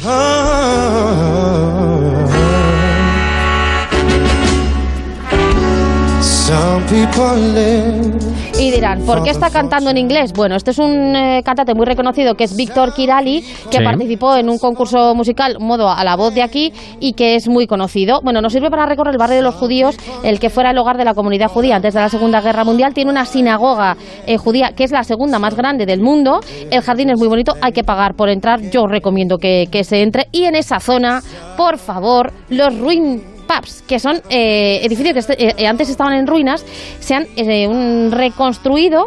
eh, es una oferta de ocio y gastronomía brutal. Se puede ir durante todo el día, no es que solo sean reservados para la noche. La decoración es eh, sorprendente, se come, se bebe y mm, hay que recorrerlos porque son muchos, de varios pisos, y hay que quedarse con el detalle de la decoración de cada uno de ellos. Sorprendente, diferente, moderno, que junta y une lo moderno con lo vintage. Así que los ruin pubs que no hay que dejar de visitar a cualquier hora del día. Y a la hora de hacer la maleta, no Sí. se dejen el bañador, que dirán, pero bueno, si vamos en noviembre, ¿por qué Paloma nos dice? claro. No, porque están los baños, que Ah, los amigo. balnearios, que hay varios. Yo fui al más antiguo, como fui en abril, hacía bastante buena temperatura, 29 grados, y nos pudimos bañar en los eh, baños de fuera. El edificio que se conserva es el antiguo, es estupendo porque no parece que está en otra época, tanto en los eh, lugares reservados a cambiarse de ropa como en los baños en sí. Bueno, pues aguas termales, muy, relaja muy relajante. A mí como que se me hizo un poco largo, Sí. pero eh, como estás en la de fuera, que es muy agradable, allí van, como lo utilizan un poco como piscina municipal, es muchísima gente. Eso sí, no te bañes sin gorro porque te pitan, te pitan, te pitan. Bueno, más cosas. Eh, mm, hemos dicho que es bastante asequible. También el alojamiento. Los albergues son de lujo, están de lujo y son muy baratos. O sea que hay ciudades donde albergue. los hoteles de dos estrellas son eh, hostales de mala muerte. Bueno, en Budapest no ocurre eso. Se pueden encontrar albergues de muy buena calidad. Y con la comida, que nos encanta. ¿Has comido alguna vez algo húngaro? Por Pues ejemplo, no, la famosa sopa, el goulash. No.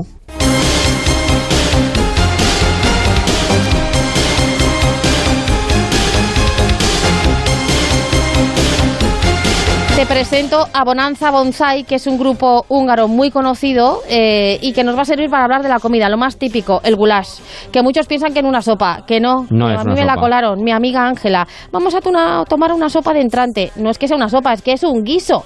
Muy sabroso, pero no es una sopa ligera, no, es contundente. Normalmente la comida húngara es bastante copiosa. Eh, tiene un poco de todo. Mm, pimentón, por ejemplo, eh, los eh, magiares, que son muy típicos, Sí. Mucho embutido, verduras, mucha manteca de cerdo, eh, en fin, que es bastante copiosa. Yo recomendaría que se probara un poco de todo, sabiendo, sabiendo que es copioso, y eh, un aguardiente húngaro que es el palinka, decimos palinka, pero es el palinka, que es un Mm. aguardiente O que sea, no de hay- postre. Sí, de postre y para la siesta. Correcto. Porque el palinka te tumba. Sí, sí, sí. sí. O sea, una sesión con Roberto y un palinka y no te despiertas en una semana y media. Tremendo. Y terminamos. El idioma, francamente complicado. Casi indescifrable. Podríamos aprender repitiendo y memorizando. memorizando. ¿Lo intentamos? Venga. Jó napot, jó napot, köszönöm. Kosonom. Gracias. Yo rekel. Yo Buenos días. Yo esakat. Yo esakat. Buenas noches. Ah, bueno. Shemikon. No hay problema. Shemikon. Semicom. Siveshen. Siveshen de nada. Siveshen. Ertem. ¿Tú te Entiendo. Ertem. qué memoria. Nem ertem. Nerentem, no Nem entiendo. ertem. Renpenvan. Rempenban. Renpenvan. Está bien, Javi. Renpen. Está bien. Ahora afirmamos. Kerem. Querem, por favor. Querem. Por favor. Anevem. Anevem Paloma. Anevem. Dilo. Anevem Javi. Anevem, Javi. Muy bien, ya sabes decir, me llamo en húngaro. Ah, ya bien. tienes mucho avanzado porque no se entiende difícil, absolutamente difícil, nada. No, no. difícil, Yo te digo que no se entiende absolutamente nada. Con lo cual, en resumen, preciosa ciudad, económica, albergues muy buenos, baratos, cambio de moneda. Hay muchos lugares para hacerlo sin problema. Eh, no son los más simpáticos del mundo, hay que decirlo. No lo son. El gobierno de Víctor Orbán, eh, que está en entredicho y se les acusa de desprecio a los derechos humanos. Por ejemplo, lo del musical de Belirero, Sí, no sí, hay sí. Dios que lo entienda ni que lo respete ni que lo conciba. De hecho, había protestas en su contra. Yo presencié una manifestación multitudinaria en contra de su gobierno. Así que eh, visiten Budapest. Que no se quede empañada por ese viaje maravilloso por Viena y por Praga porque merece su identidad. Y el inventor del cubo Rubik era, Era húngaro. Pues nada, Hungría y Budapest, que bien vale un viaje de verano. Si todavía no tienen cerradas sus vacaciones, pues piénsenlo. Cualquier, año, cualquier momento del Bueno, año. ¿eh? en otoño también. Os recomiendo que no haga mucho frío. Bueno, son y 22, las 6. Un segundito. En marcha, Javier Ruiz. Cariño, tenemos que ir este fin de semana a la casa de la playa para que nos pongan una alarma. ¿Y eso? ¿Qué ha pasado? Que me ha llamado la vecina de enfrente y me dice que se están metiendo en las casas de la urbanización y cambiando las cerraduras. Protege lo que más importa con Securitas Direct, la compañía que protege tu hogar los 365 días del año. Llama ahora al 945 45 45 o calcula online en securitasdirect.es. Disculpe, ¿se quiere sentar? Sin darte cuenta, constantemente das ejemplo a los que te rodean. No te olvides de hacerlo también al volante, porque todos formamos parte de la seguridad vial. Educar hoy es salvar vidas en la carretera mañana. Ponle freno y Fundación AXA, unidos por la seguridad vial.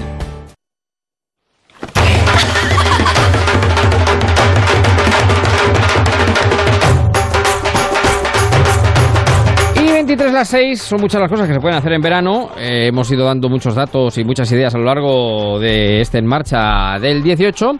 Entre otras, aparte de viajar, aparte de, bueno, eh, eh, leer, que hemos recomendado ayer precisamente con ella, recomendamos libros, ver cine.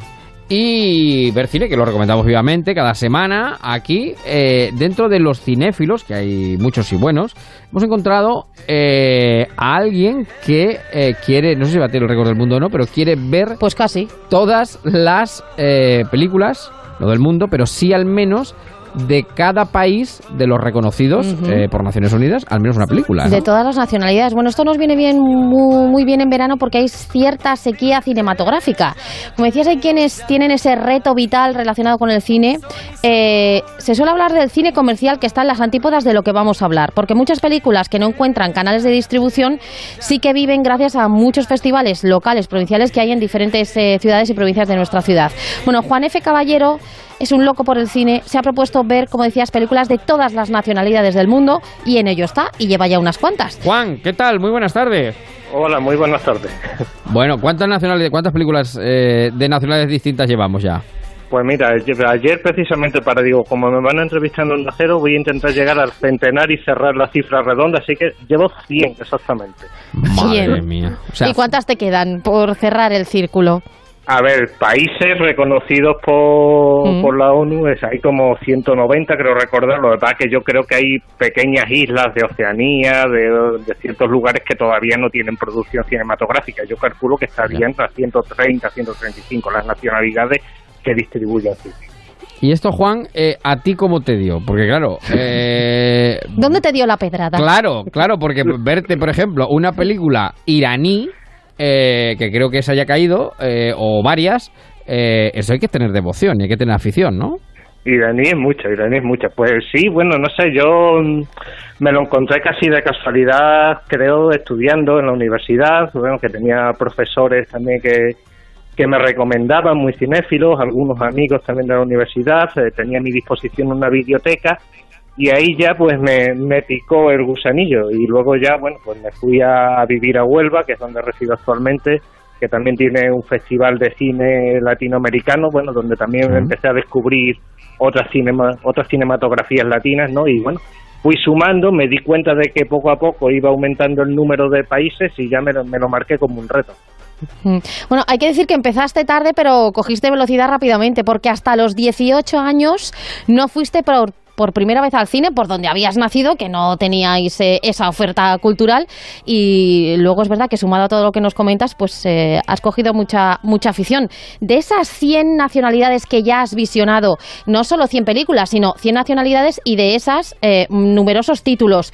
Si tuviésemos que hacer un ranking, Juan, ¿cuáles serían, eh, digamos, las eh, tres mejores nacionalidades? El mejor cine que no se ve porque no nos suele llegar a las pantallas, ¿dónde reside? A ver, a mí mm, a lo mejor es más clásico, pero del que más me gusta, más normalito, digamos, es eh, el francés. Pero ya en un escalón más bajo pondría Sí. inmediatamente seguramente el cine iraní, que lo hemos hablado antes. Es un cine del que ya he visto como treinta y tantas películas y Qué además son además muy significativo, con una personalidad propia que, que me gusta mucho. Y en tercer ranking yo creo que pondría a Corea del Sur, que tiene también, sobre todo en los últimos años, tiene Cine coreano. Cine coreano, cine coreano de muy buena calidad, ¿eh? y algunos han triunfado ya. Pero, y una pregunta, Juan, ¿tú esto lo ves en versión original? Eh, porque esto no estas películas Es normalmente que igual no, ni, no las, se doblan, ni claro. las, claro, ni, ni las doblan. Pues algunas sí, otras no. Yo intento verlas en, en versión original, pero es un poco como logro conseguirlas. Ya últimamente con las plataformas digitales es un poco más fácil acceder a- al idioma original o, ya doblado, pero antiguamente era como, como me llegaban un poco, ¿no? Pues no, no, no tenía opción de elegir. Ahora ya poco a poco parece ser que, que cada vez hay más distribución y, y es más fácil. Versión original subtitulada, o si siquiera sin... Sí, sin- sí, no, sin- no, sub- subtitulado. Hombre, vamos a No, ver. yo qué sé. ¿Cómo entre- voy a, entender el coreano? Todo en un momento dado, oye, aunque sea por la... Por, sí, ¿por qué? por la inercia, por la inercia uno va siguiendo la película. claro. Más entendible el cine mudo. Y Juan, hemos eh, hecho el top hacia arriba, eh, pero hoy hacia abajo. Las mayores fricadas, porque claro, eh, en este reto descubrirás muchas joyas que el resto ni imaginamos, pero también te comerás eh, muchos sapos. Entonces, la mayor fricada que has visto, Hmm. que has dicho, ¿qué hago yo aquí quedado- espérate, perdiendo un sábado por antes- la tarde? Antes de eso, antes de eso, antes- mientras que le, le doy tiempo a que piense la mayor fricada. ¿Te has quedado dormido alguna vez en el cine? tu Te máximo, tu no. récord de ronquidos. ¿No? ¿No te has Te quedado dormido prometo nunca que en el no. cine? De verdad que de no, récord eh, Guinness, ¿eh? No es la primera vez que me lo preguntan, sobre todo en los círculos de amistad y tal, y de verdad que no siempre tengo, me he aburrido muchísimo con muchas películas, pero no Sí. me he llegado a dormir, siempre mantengo un mínimo de atención. Porque siempre va a sacar una conclusión positiva que extraer de cualquier cosa de una película. Un hombre Eh, positivo de la vida. Bueno, Sí, no, sí, no bueno. siempre, eh, no siempre. eh. Bueno, pues eso, la película que dices, no hay por dónde cogerla. ¿Esta mamarrachada qué es? ¿Cuál era? ¿O de qué nacionalidad? ¿Y de qué A ver, ah, mm, a ver, por ejemplo, es que es muy difícil, pero por ejemplo, hay españolas que son auténticas mamarrachadas. Por poner un, yo siempre que me hacen una pregunta de ese tipo, siempre pongo de ejemplo Cárate a muerte en Torremolinos, que es una película española que es una Cárate a muerte en Torremolinos. O sea, de 100 nacionalidades se queda con una española. Pero Juan, por favor. No, pero bueno, ¿eh? Cárate a muerte en Torremolinos. Esa hay que verla, ¿eh? Esa hay que verla, hay que ¿De buscarla. qué iba? Esa me la tienes que pasar, esa me la tienes que pasar a mí. Cárate a muerte ¿De qué en iba. Juan? De Karate a muerte Pues, no, es, mm, se supone que después de muchísimos años un despertaba del fondo del mar una criatura maléfica Es peor todavía. sí, sí, que iba a arrasar con todo con todo el país, ¿no? Y se enfrentan a ello un grupo de karatecas junto con un grupo de surferos católicos. De eso va la película. Qué barbaridad. Tremendo. Vamos a ver, tú después de leer esa sinopsis, ¿eres capaz de darle al play? Tú eres un valiente. Un valiente, sí. Bueno, ¿y cuál es tu próximo reto, Juan? La Bueno, misma nacionalidad. ¿Qué peli? Pues tengo prevista ver una tunecina, que es un país de los que me falta todavía, por ejemplo, que una película en 2016 consiguió un par de premios en el Festival de Berlín y se llama Hedy eh, pues el nombre de- del protagonista y tengo ganas de verla, así que ese será mi próximo reto en Ujú. cuatro países.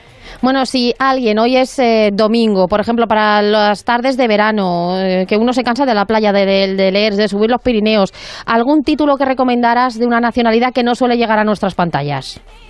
Pues mira, hace muy poco tiempo vi una película eslovaca que se llama Sí. Frontera de Line, Mm. ¿vale? Y es una especie de padrino en el siglo XXI de mafiosos. Muy, muy, muy recomendable, que normalmente no llegaría aquí, pero que a mí de verdad me impactó mucho. Y de 100, de 100 nacionalidades, la más rara que has visto, el núcleo mm, poblacional más pequeño y una película que hayas visto procedente de allí, ¿cuál ha sido? Pues, eh, por ejemplo, Bután, por ejemplo, puede ser un país pequeñito, asiático, raro, que puede llamar un poco la atención.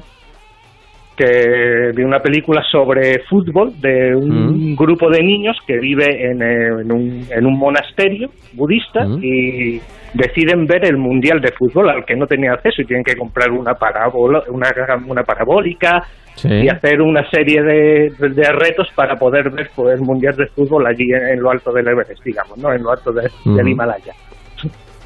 Madre mía. es, una, es una película Bueno. curiosa. Bueno, Pues eh, Juan F. Caballero. Que... ¿Dónde se te puede seguir, por cierto? Sí, eso. ¿Se te puede seguir por algún lado? ¿Algún cinéfilo que nos esté escuchando? Leerte, seguirte, ¿Sí? escucharte. Bueno, hay una red social para cinéfilos que es Filafinity, una página web Sí. donde mi, mi seudónimo es Palomitas con Choco, ahí se me puede seguir un poco. Sí, y, a sí, sí. y a, pa- y a través de Twitter, Juan F. Caballero, si queréis. Bueno, pues a los cinéfilos del mundo, aquí lo tienen. Uno Los del mundo mundial, vamos. Del mundo mundial, uno nubense metido a descubrir, pues eh, no las tres calaveras ni, eh, ni, el- ni la Tierra Nueva, sino todo el cine que se hace en todos los países del mundo. Juan, un abrazo enorme, me alegro mucho de saludarte. Un saludo. Igualmente, un abrazo. Sony 33 a 6, un segundito. Ponte en marcha con Onda Cero.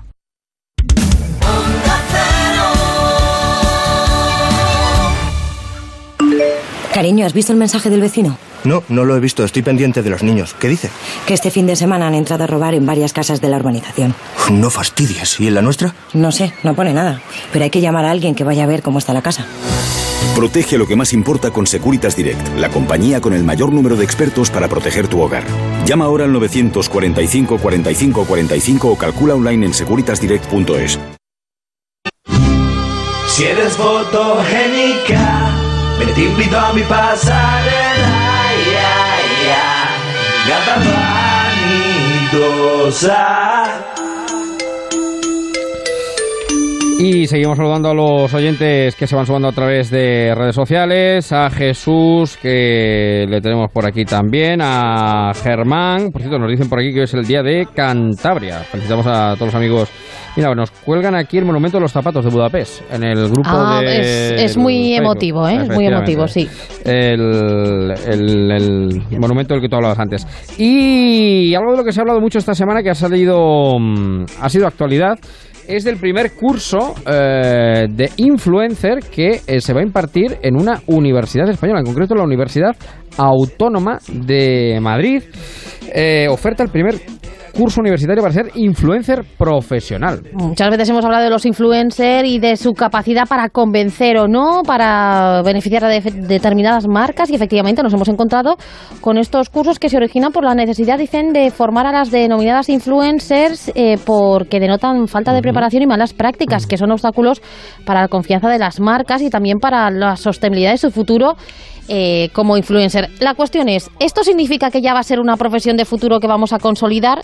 Es decir, que las influencers, o bueno, los influencers eh, de hoy en día presentan carencias y necesitan formarse porque hay muchos de estos influencers que han dicho no nos gusta nada este curso, esto es un sacacuartos o que no se consolide como una profesión Claro. de futuro. Así que qué mejor que eh, el director académico de este curso nos lo cuente. Manuel de Juan, ¿qué tal? Muy buenas tardes. Hola, perdón, hola, buenas tardes. ¿Cómo está Manuel? ¿Cómo va todo? Pues mm, muy bien y sorprendido por la repercusión que ha tenido este curso. Vamos, Claro. Mm, eh, ha sido impresionante.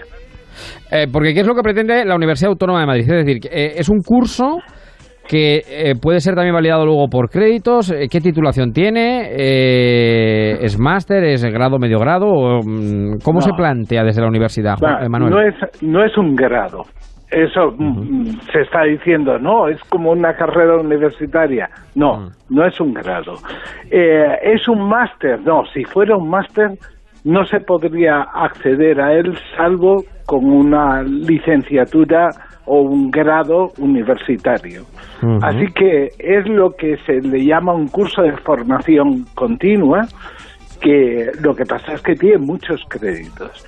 Y eso con la normativa permite, cosa que no es nada habitual, pero permite que gente de cualquier parte pueda eh, beneficiarse de una formación universitaria. Y en estos casos, pues es que ahora mismo el ser influencer eh, significa nada más ni menos que una actividad profesional.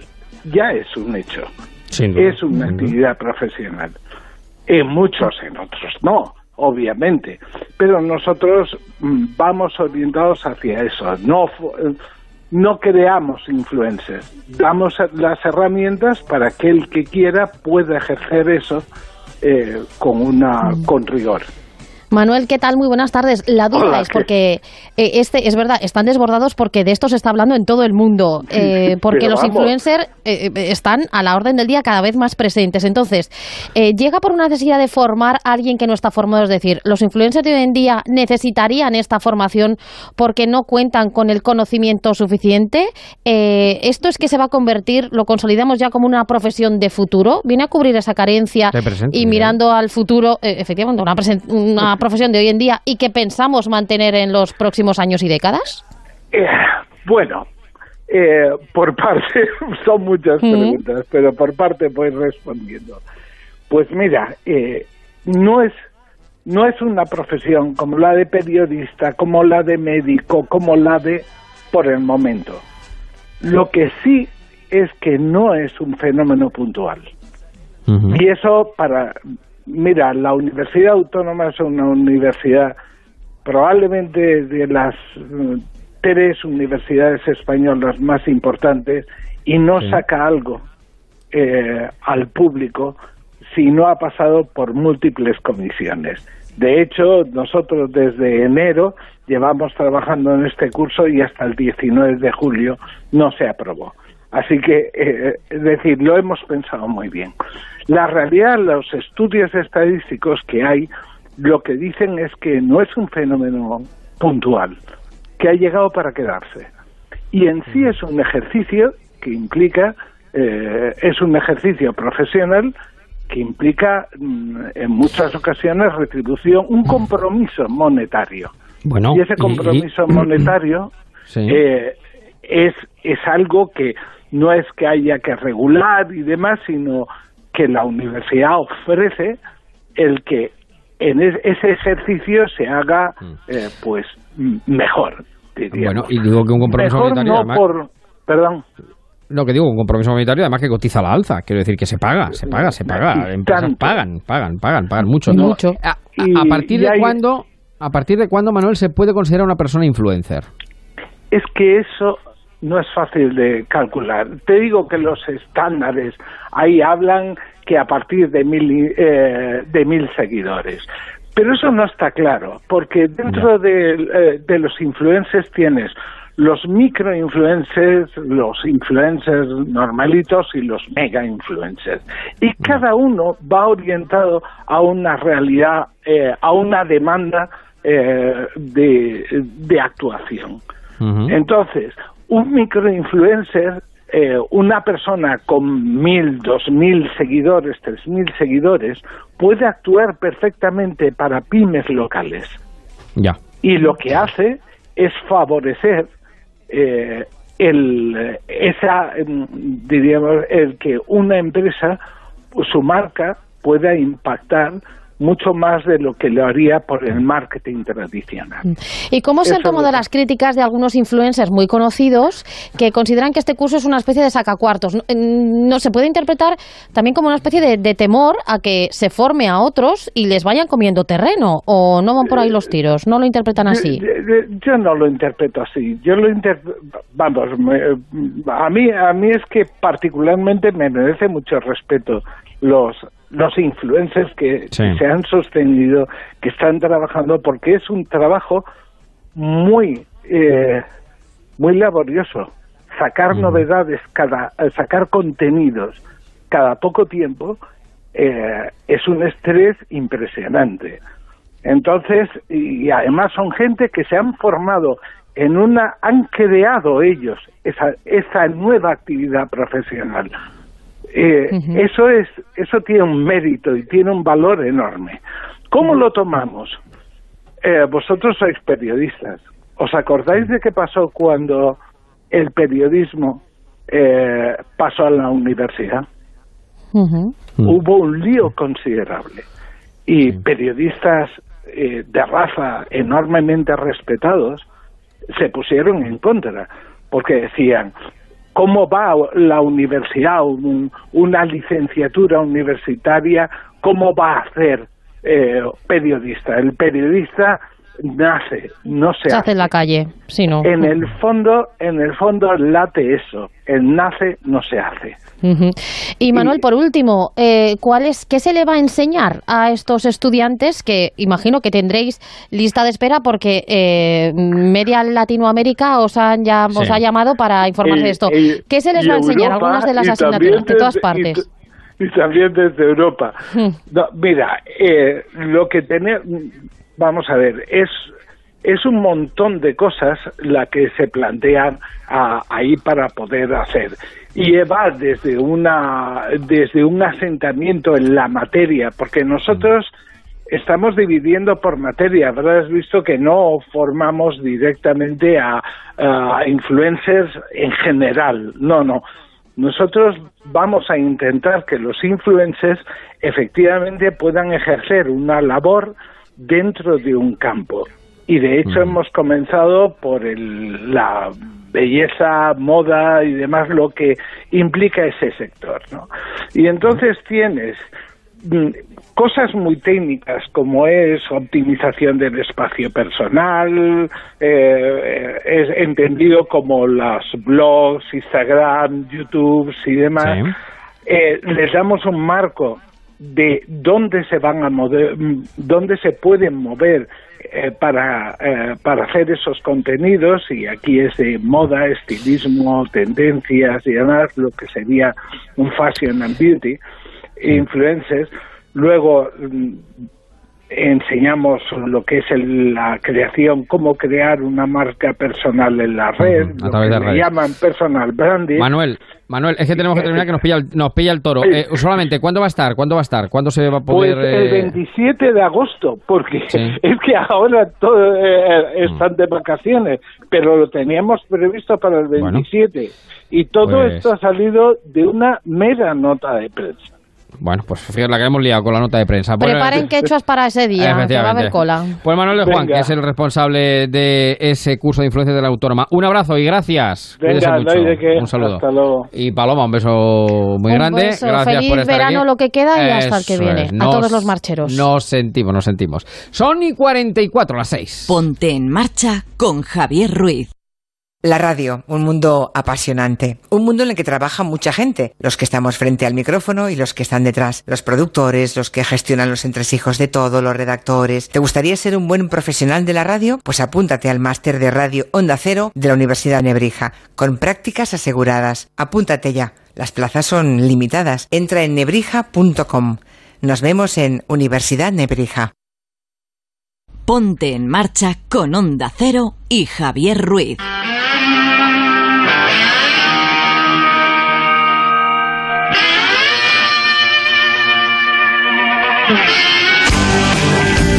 Domingo más, ondas sobre ruedas, el día de más circulación por las carreteras de nuestro país. No podemos dejar de saludar a nuestro mecánico de guardia, nuestro ángel custodio, Antonio Nogueiro. ¿Qué tal? Muy buenas tardes. ¿Cómo estamos? Buenas tardes, querido Javier, estupendamente. Encantado Aquí viajando por, por un saludo muy fuerte para ti, para nuestros queridos oyentes y nuestros amigos del Facebook. Sí, señor, sí, señor. Ahí estamos. Ahí estamos, ondas sobre ruedas, muchos viajes hoy domingo y me incides que, bueno, que venimos subrayando y remarcándolo todos estos domingos en la seguridad vial porque hay aspectos que seguimos sin controlar y sin hacer bien. Exactamente. Es que además muchos conductores reconocen, Javier, que, vamos a ver, el, el coche ahora mismo, el automóvil, es el transporte escogido para las vacaciones.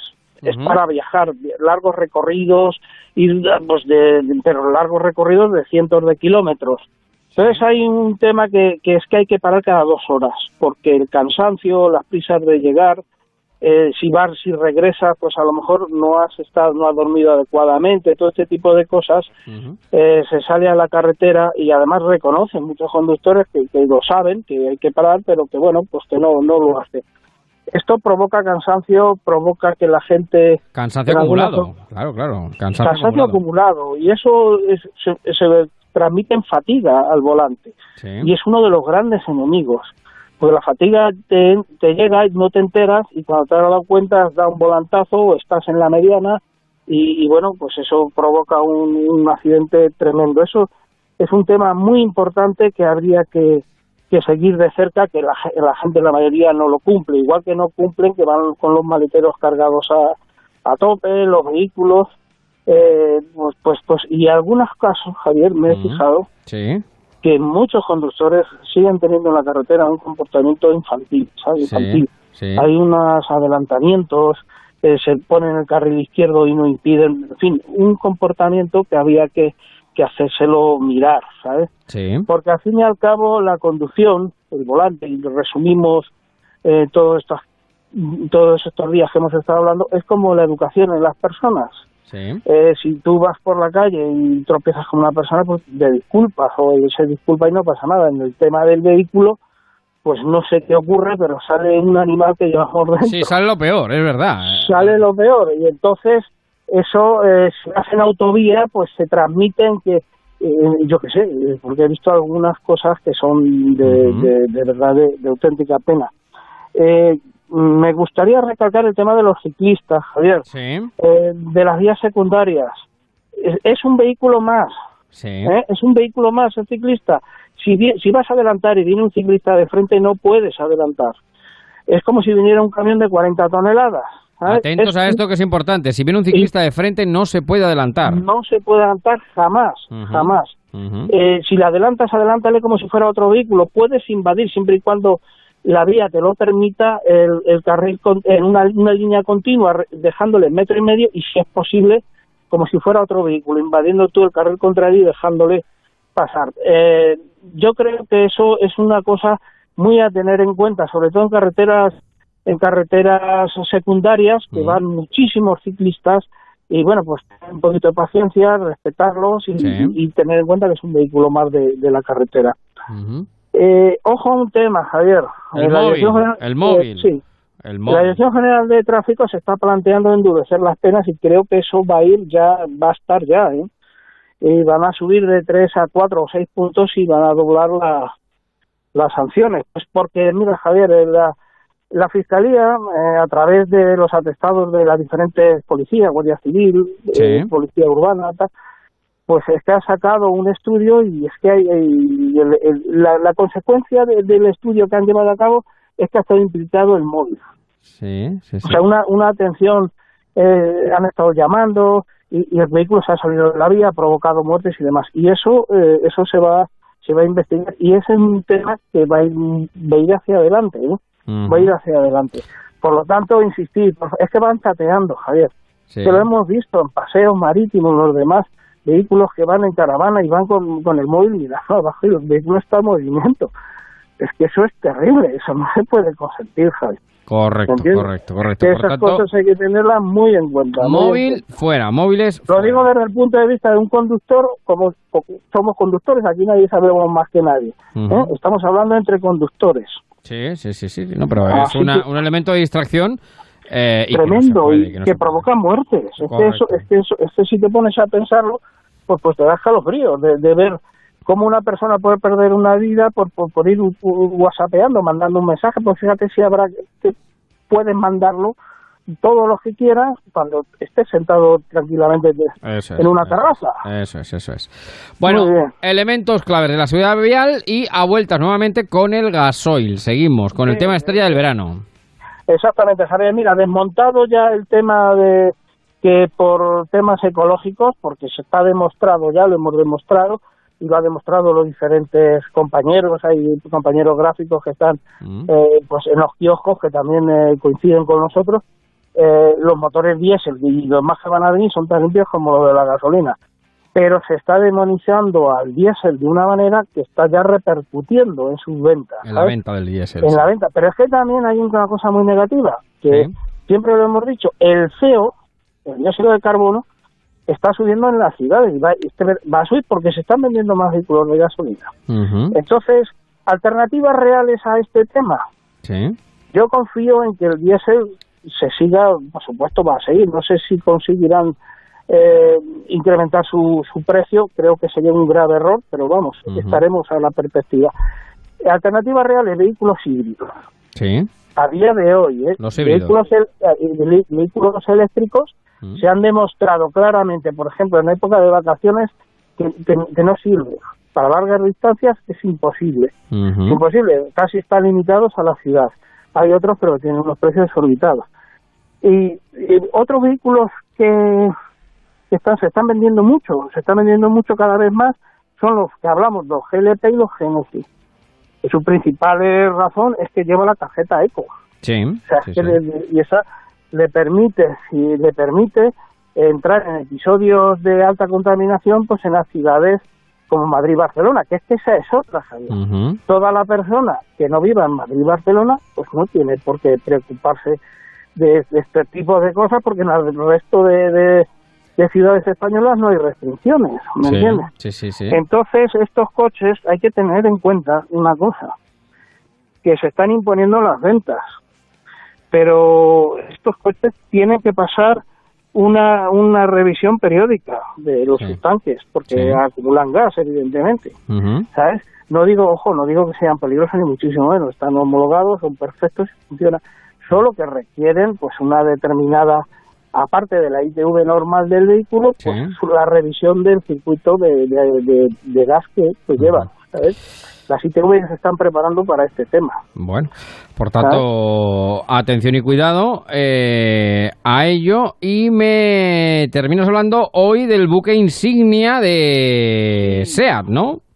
Sí, señor. El Tarraco. El Tarraco. El Tarraco no es solamente un sub grandísimo, sino que es el sub más grande fabricado por SEA. Se convierte en el buque insignia de la marca, sin duda alguna. Puede tener capacidad para siete pasajeros, Sí. pero este está hecho con los mejores elementos del banco de órganos del grupo Volkswagen. Además, si hacen esto, lo afinan los chasis como nadie. SEA se está haciendo unos productos muy buenos, de altísima calidad. Se nutre del grupo de, del grupo Volkswagen, Audi, Mm. Skoda, Volkswagen y Mm. SEA. ¿eh? sí, Se pondrá a la venta en enero del 2019. sí. Eh, solamente tenemos imágenes digitales, que es una belleza, porque luego hay un vehículo que algunos compañeros de la prensa sí han visto, pero está camuflado, está todavía en periodo de pruebas. En enero del 2019 sí saldrá y tenemos que saldrá con motores entre 150 y 190 caballos, ya eso ya dice el vehículo, las pretensiones que tiene ese coche, que son muy altas, Sí. va a ser un vehículo premium Sí. y entre ellos irá gasolina y diésel, ¿sabes? Y además pues es que es el primo hermano del Volkswagen igual al Spark Ujú. eh, y el eh, mide 30 y, el, y del Skoda Kodiaq son primos hermanos es el mismo coche solo que eh, mide un poquito más este coche sea lo ha hecho un poquitín más grande partiendo de la misma plataforma comparten motores y demás ¿sabes? pero luego cada cada marca imprime su Su carácter, su, su carácter. su carácter su carácter y que en esta cosa está haciendo unas maravillas. El otro día hablábamos con unos compañeros y decían, qué pena que sea no le dejen fabricar el, el, R, el R8 de Audi, que Ya. es un motor de tracción trasera. Es un pedazo de- Y no creo que se lo dejen. Pero si se lo dejaran sería un deportivo de película, porque se afina muy mucho. Ya sabes que tiene una marca Cupra deportiva, Sí. que, que la ha creado este año. En otra ocasión ya hablaremos de ella. Y, y bueno, pues son productos españoles 100% y, y pues está en lo más alto, en lo más alto. Bueno. Y, y- y el Tarraco no digamos que va a ser un supervento porque no va a ser tampoco barato, porque estamos hablando de un vehículo premium, un Ya. vehículo va a ser alto de gama. De gama ¿eh? alta, de gama alta. Sí, sí, sí, fabricado por Bueno. Pues nos quedamos, no obstante, con ello, con la recomendación, con el tarraco de SEAT. Bueno, querido amigo, que como siempre, un placer. En marcha en Onda Cero, los veranos, Onda sobre ruedas. Sí, señor. y nos y sentiremos, estamos a disposición de, de nuestros queridos oyentes cuando cuando quieran estaremos encantados de, de poder hablar otra vez de automóviles, de motores, de seguridad vial y de todo lo demás que, Sí, haya- señor. que sea necesario. Ahí está nuestro mecánico de guardia, Antonio Nogueiro. Un abrazo enorme. Un abrazo, querido Javier. Cuídate mucho. Buena tarde y buena conducción. Seguimos en marcha en Onda Cero. Ponte en marcha con Onda Cero y Javier Ruiz. Y tiempo ahora en marcha para hablar de la solución ideal que refresca el verano con el climatizador de aire Pigmeo Cool, el pequeño que enfría a lo grande. Y ya saben que para hablar de soluciones, para hablar de calor, para hablar de métodos contra ello y el método más efectivo, pues ¿quién lo trae? Publipunto. Ramiro, Ramiro López, ¿qué tal? Muy buenas tardes. Muy buenas tardes, Javier. Un saludo muy cordial. ¿Cómo va llevando la tarde, esta tarde tan calurosa? me lo Madre llevo gracias al pismeo. Si no fuese por el pismeo estaría frito, estaría como los pajaritos. Pero Frito. madre mía, qué, qué tremendo, qué tremendo. Bueno, pero tenemos el Pigmeo Cool, que es lo último y que es el método más efectivo contra este calorazo que tenemos Así encima. es, es una gozada el climatizador especialmente para estos días en las casas y apartamentos donde no hay aire acondicionado. Es el más pequeño del mercado, Javier, siempre decía a ti, mide solo 50 centímetros, es muy valiente y proporciona el frescor que otros el doble de grandes no dan. Y eso gracias a su potente salida de, de aire de 80 vatios y que esas cuatro ruedas que lleva para que lo podamos desplazar de una habitación a otra. Bueno, o sea que es pequeñito, que por el, el Pigmeo Cool da lo que el- los otros no dan, el doble. ¿Y cómo funciona? ¿Cómo lo consigue? Pues mira, es un climatizador ecológico, funciona con agua, no precisa ningún tipo de instalación, es fácil de usar, tiene un mínimo consumo que es importante, un mínimo Sí. consumo energético y además Javier dispone de un exclusivo sistema evaporativo humificador eh, que eh, tiene un filtro de panel de abeja para eliminar las bacterias, purificar el aire y mejorar la eficiencia del frío del agua. Es Lo- maravilloso, ¿eh? Lo del consumo está muy bien, que luego llega la factura de la luz y madre mía, me, me refresqué, pero eso es importante, eso también es importante. Y además es muy silencioso. Es más silencioso que una suegra caminando por el pasillo por- de madrugada. Su nivel está por debajo de los 65 decibelios, con lo cual lo puedes tener tranquilamente en el dormitorio, en cualquier sitio, y solamente notarás esa brisa de frescor, ¿no? Tiene unas aspas que oscilan 120 grados para distribuir óptimamente el aire, es programable, dispone de tres velocidades de intensidad para mejorar el rendimiento y es capaz de crear un ambiente, un ambiente fresco, con esa brisa de humedad y frescor que da, agradable en cualquier sitio. Eh, Cuando lo tengas, le va a parecer increíble que algo tan pequeño enfríe tanto. Podemos bajar la temperatura ambiente del infierno que le llamo a la cocina. La cocina Sí, es el sí, pe- peor de los sitios y además hacemos la vida en la cocina. sí, el, el dormitorio, el salón, los despachos. Podemos bajar varios grados y combatir el calor.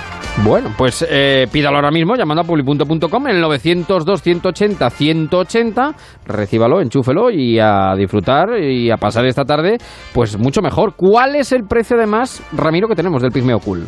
Mira, el precio es de 109 euros y hoy vamos a poner 25 unidades a tan solo 89, el mejor precio del mercado.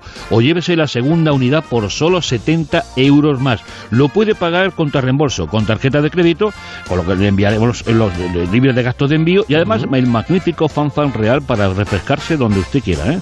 sea lo que- puede pagar por 10 euros al mes Sí. y lo recibe usted en 24 horas llamando al 902-180-190. Es el pequeño que enfría lo grande de forma natural, sin instalación, ecológico, de bajo consumo, silencioso, fácil de usar. Más no se puede pedir. ¿Y quién lo inventó? ¿Quién lo trajo? Ramiro, publi.com, 902 180 190. Si no existiera, habría que inventar, inventarlo. Inventarlo, sí, Claro, sí. El Pigmeo Cool y a Ramiro, las dos cosas. Así que, querido amigo, un abrazo enorme. Un abrazo y fresca, frescas tardes. Un saludo.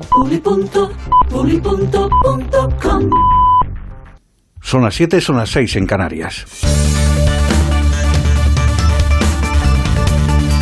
Noticias en Onda Cero. Buenas tardes. Miramos en primer lugar a las carreteras porque algunos puntos ya presentan problemas de retenciones importantes. Vamos a conocer dónde están las más problemáticas. Dirección General de Tráfico, Patricia Arriaga. Buenas tardes. Buenas tardes. Pues a esta hora en Madrid estamos pendientes de un accidente en la A1 a la altura de Lozoyuela que provoca 8 kilómetros de retenciones en sentido Madrid. Más complicaciones para acceder a la capital por la A3 a la altura de Arganda del Rey. Además, a esta hora van a encontrar también dificultad para salir de la capital por la A1 a la altura de San Agustín de Guadalís en sentido salida. En Toledo van a encontrar densa ya hasta ahora la A5 a la altura de Santa Olalla en sentido a Madrid y en Cuenca la A3 en Honrubia en dirección también a Madrid. En Barcelona estamos muy pendientes de un accidente en la C31 a la altura de Badalona en sentido Mataró y en Lleida también una colisión provoca el corte de la C14 en Basella en ambos sentidos. Además, van a encontrar dificultades en Tarragona, en la Nacional 340 a la altura del Vendrell, en sentido Barcelona, y en Cantabria, retenciones en la A8 en Torrelavega, en sentido decreciente, en sentido Santander. Además, para finalizar, les recordamos que para hoy hay previsión de tormentas en gran parte del país. Ya saben, con lluvia, moderen la velocidad y aumenten la distancia de seguridad. Vamos con otros asuntos. La coordinadora general de Podemos Andalucía, Teresa Rodríguez, ha acusado a la presidenta y secretaria general del PSOE andaluz, Susana Díaz, de intentar auparse ahora sobre la espalda del presidente del gobierno y líder de su partido, Pedro Sánchez, porque dice, entiende que estamos demoscópicamente le conviene. Teresa Rodríguez también ha advertido de que el PSOE de Pedro Sánchez y el que lidera en Andalucía, Susana Díaz, son diferentes en algunas cosas y lo mismo en otras, pues este partido en España ha sido artífice de cosas bien hechas y también de pérdidas de derechos. Además, ha indicado que los socialistas están en pre-campaña electoral permanente. Acordamos de eh, recortes históricos, viernes tras viernes, en los consejos de ministros que nos han hecho temblar porque eran derechos que pensábamos consolidados, recortes en sanidad, en educación, recortes en derechos laborales, recortes en libertades públicas. Eh, ha sido tan duro eh, estos 10 años que al menos sacar a Rajoy de la presidencia y al PP del gobierno ha sido quitarse un peso de encima y creo que es un, un paso previo para muchas otras cosas. Eh, lo que pasa a partir de ahora dependerá de la valentía que el PSOE quiera eh, poner sobre la mesa para los próximos dos años. Da la impresión de que el PSOE se ha planteado la legislatura más en términos de precampaña electoral permanente. El secretario general de UGT, Josep María Álvarez, ha pedido al Gobierno soluciones de forma inmediata porque por mucho que sean recién llegados, los problemas no lo son y se van acumulando. Álvarez ha pronunciado un discurso este domingo durante el acto del 130 aniversario de la UGT. El líder sindical se ha referido a todas aquellas personas que continúan en fosas comunes sin identificar para que sean entregadas a sus familias. Además, ha exigido que sean anulados todos los juicios que llevaron a prisión y a la muerte a personas por luchar por la libertad de los trabajadores, ya que considera que es una obligación histórica que hay que cumplir. Hoy quiero exigir, no pedir, exigir que sean anulados todos los juicios sumarísimos que llevaron a la prisión y a la muerte a decenas de miles de personas sencillamente por luchar por la libertad, por luchar por los derechos de los trabajadores y de las trabajadoras. Esa es una obligación histórica que hay que cumplir. Última hora de la información deportiva con Pablo Díaz. A partir de las 10 de la noche, Barcelona y Sevilla se disputan la Supercopa de España, que se disputa en Tánger. Ambos equipos ya están en la ciudad marroquí y recuerden que el partido lo podrán seguir a través del radioestadio de Onda Cero a partir de las 9 y media. Además, en el mercado de fichajes se sigue moviendo y el Atlético de Madrid, a falta de confirmación oficial, ha llegado a un acuerdo con Diego Godín para ampliar su contrato hasta 2021, en un día en el que el Valencia ha presentado al belga Batshuayi y ha hecho oficial también la contratación de Kevin Gameiro, que deja el Atlético de Madrid para recalar en el conjunto valencianista por 16 millones y medio de euros, más dos en variables. En atletismo, último día de competición en los europeos de Berlín, con 10 medallas hasta el momento en el medallero para la delegación española y con cuatro aún por poder cumplirse. Enviado especial de Onda Cero, Félix José Casillas. Las esperanzas están hoy en el triple salto a partir de las 8 menos 5 con la participación de Pablo Torrijos, también de Marco Ruiz. La jornada se abre en breve, en aproximadamente 15 minutos, con el relevo 4%, tanto en categoría femenina como categoría masculina. Completan la jornada los 1500, la final a partir de las 8, Marta Pérez y Esther Guerrero. Y cerrará, salvo que se meta alguno de los relevos en la final, a partir de las 9 menos 5 de la noche, en la final de los 3.000 obstáculos, Irene Sánchez Escribano. En golf, la selección española con la pareja formada por Scott Fernández y Pedro Oriol acaba de hacer historia al conseguir por primera vez la medalla de oro en un europeo, tras la que acaban de conseguir en Glasgow. Y por último en tenis, a partir de las 10 de la noche, Rafael Nadal disputa la final del Masters 1000 de Canadá frente al griego Chichipas. Más noticias dentro de una hora y en ondacero.es. Destinos por descubrir, aventuras por vivir. Cada viaje una experiencia. Disfruta de tus vacaciones y conecta con nosotros desde cualquier lugar del mundo. Llévanos siempre en tu maleta. Onda Cero, tu radio.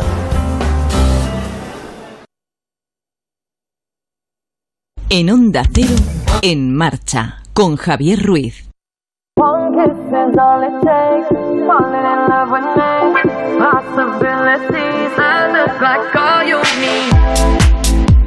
Con Eva Martínez, que ya se suma a esta última hora de En Marcha. ¿Qué tal, Eva? Muy buenas tardes. ¿Qué tal? Muy buenas tardes, Javier. Y Marcos Galván. ¿Qué tal. Marquitos Galván, nuestro gallo? Buenas, tardes. ¿Qué tal? Saludos, ¿cómo estáis, amigos? Y nuestro marcheros? tabernero mayor del reino, Víctor García Chocano. Buenas tardes, amigo. Hola, buenas tardes. Aquí estamos, Estamos preparando todas, aquí ya para Marquitos que acaba de terminar de sus bolos por ahí, la que haciéndole un bocadillito.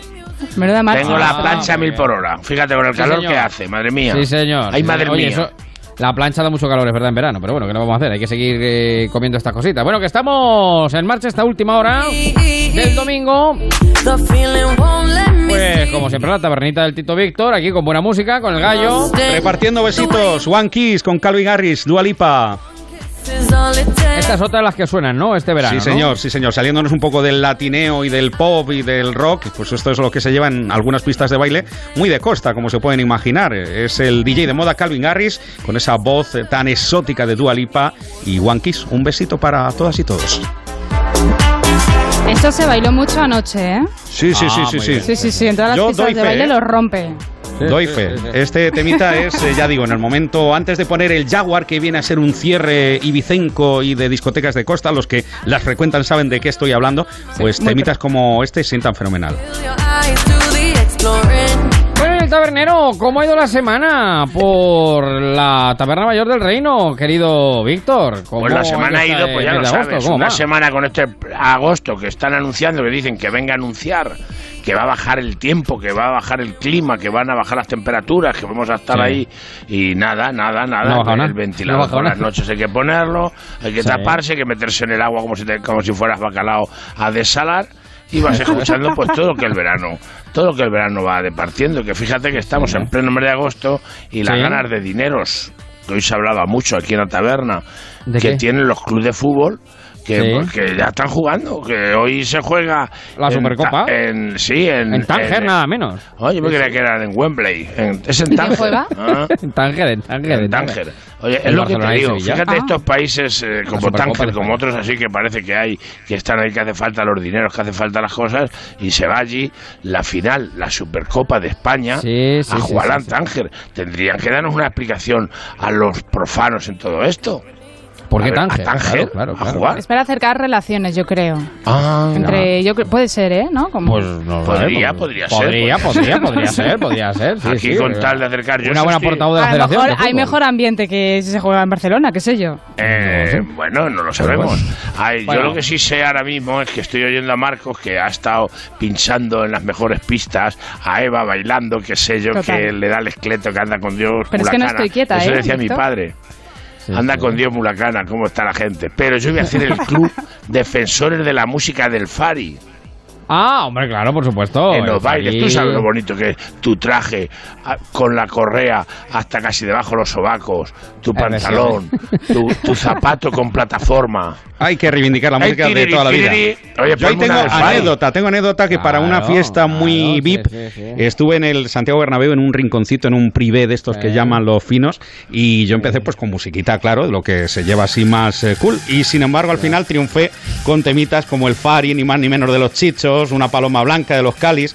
Y, Eso nunca ¿Quién me lo iba a decir a mí? Digo, estoy en un sitio súper cool y al final esto es lo que quiere la gente. Oye, como no vais. ¡Ay, vaya! Verano, Fari. verano. Ay. de sol y viento solano, de toros y toreros. tabernero! Ay, ay, ay, muchas gracias.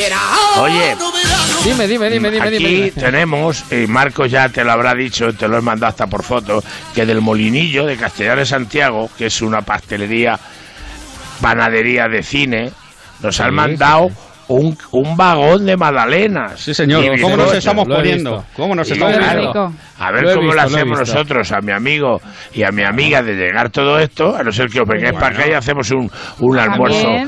venga, venga, chocolate con estas, que qué magdalena, ¿sabes? Claro, Qué claro, magdalena. claro, claro. Señor, Madre ten piedad, la dieta. Ay, Dios mío. Ay, Nosotros nos quedamos aquí con los kilos, Víctor. ¿Eh? Nada, nada, ellos no quieren magdalena, ¿sabes? Pero lo estáis perdiendo, ¿eh? Bueno, que no pierde fuelle el anillo tampoco de Jennifer López, Bueno, otro bueno, bueno, temazo bueno, bueno, que levanta hasta un muerto. Y no sé si la culpa la tuvo la propia neoyorquina o fue el vídeo viral este de Joaquín. Joaquín, Joaquín, Joaquín, Joaquín, fue el vídeo de lo Joaquín. petó, lo petó, porque Joaquín. fue ver el vídeo y ya todo el mundo sumarse al fenómeno del anillo. Claro. Que baila muy bien, ¿eh? Joaquín? ¿Y para cuándo? ¿Para cuándo? ¿Y el anillo pa' cuándo? ¡Vamos! ¿Y el anillo pa' cuándo? Esto se decía mucho antes, ¿no? Esto me ha llamado la atención.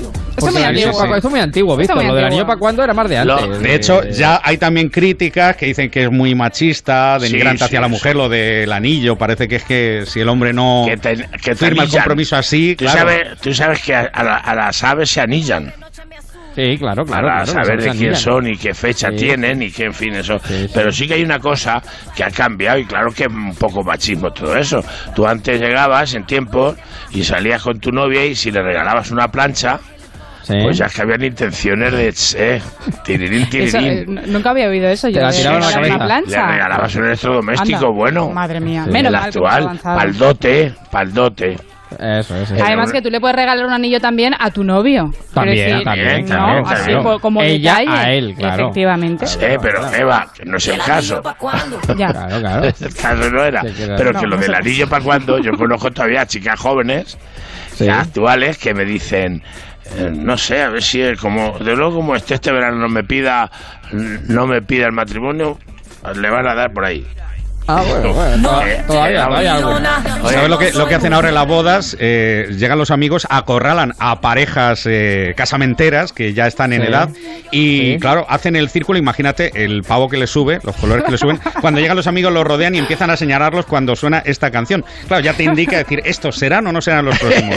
Esto ocurre ahora en las bodas. Ya no se tira la flor, ya no se tira el ramo. No, no, no, ahora ya se acorrala una pareja cuando suena esta canción. Y ya, claro, el DJ y todos los que estamos alrededor sabemos que esa puede ser la próxima pareja en casarse. Bueno, ya está. Bueno, pues esta es de esas de bajar un poquito la intensidad y el ritmo cuando la gente está ya muy cansada y empezar desde cero otra vez a subir la cuesta.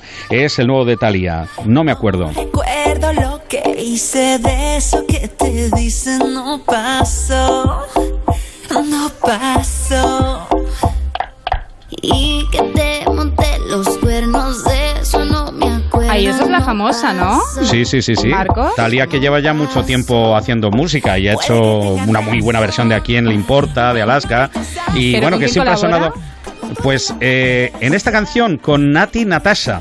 Ah. Nati Natasha es quien Bueno, ha hecho muchos duetos, ¿eh? Lleva Sí, una larga trayectoria, ya, ya es eh, una madurita en el mundo de la canción, la canción latina. Y mira cómo suena esto. Pero no me acuerdo, no me acuerdo.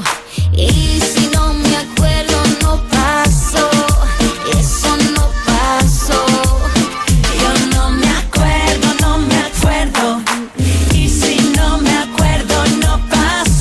llevadero, así muy de principio Oye, de sesión, muy la línea de los bien. triunfitos y las triunfitas, eh, así lo que están haciendo Ana, Ana Guerra y Aitana y compañía. Sí, sí, sí. Mira, yo ya en mi edad, si digo no me acuerdo, dicen, tiene Alzheimer. Alzheimer. Sí, yo. Pero es que el otro día estoy que uno de mis chicos que trabajan en casa, pues estaba cantando. A mí me gusta el mayor, eh, otra, otra canción, ¿no? Que está es la de Becky. G, la misma de la Es del pijama. Es como la de que me acuesto sin pijama y todo eso. vamos, Es la misma canción, de. Y entonces yo pues me la pegó la canción. Claro. y esta Y la Me gusta a mí mayor. gusta mayor. Y ya me dice un chico que estaba esperando una pizza, dice que te gustan de 90 años. Vaya corte. Y todos esos temazos ocurre lo mismo que cuando un personaje es eh, suficientemente popular y se crea la parodia de él, ¿no?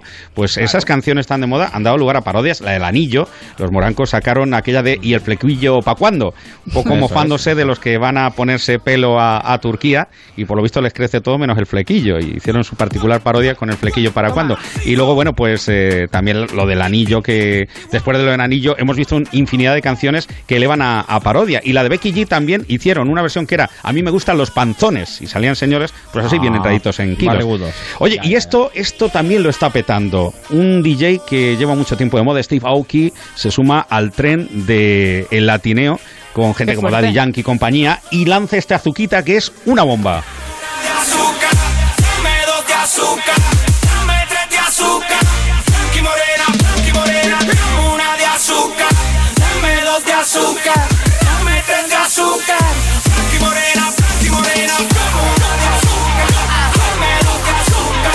marcha que trae el gallo, ¿eh? Vaya Esto sí marcha que esto sí que darlo sí. todo. Madre mía, Eh, qué está, barbaridad. está que se sale. Oye, uno de los comentarios, no sé si os habréis fijado mucho, que A ver. viene, que se daban en el en la taberna estos días, es como Sí. hubo el ese el, po- el- la agresión esta que le han hecho a Maduro, porque eso ha atentado, Sí, del dron, sí, sí, atentado, en fin, no sabemos lo que eso Sí, pudo el ser. intento atentado, pero sí, hay sí. algo que es que es cachondísimo, yo no me había fijado bien en darme cuenta que cuando eso explota, que debió explotar como un petardillo, Sí, sí, sí. todo el ejército que estaba formado, en vez de ponerse a defender a Maduro, se apartaron. me cago.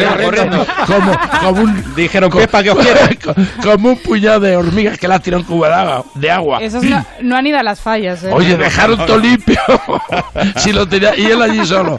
Mira, me recordó que habían aquí seis o siete en el bar sentados en la terraza cuando para ir a Campo de Criptana desde Alcázar había que pasar un paso a nivel. Sí. Y ahí se ponían los chicos de Cristana que eran aquí novios, o los de Alcázar que iban a ver a la novia, pues se ponían ahí a hacer atuestos, esperaban en el paso a nivel porque se paraban muchos coches. El caso es que había nueve, es que me recordó esto, tomando una cerveza, y pasó uno de Cristana que era fuerte y peleón, y se bebió una de las cervezas y tiró para adelante. Pero leche, se ha bebido nuestra cerveza. Pero bueno, y qué, qué morro, qué morro. Vamos a por él. Que este seguro que está en las barras todavía que no se han abierto. Y suben todos los amigos para las barras y ese hombre estaba lleno de barras.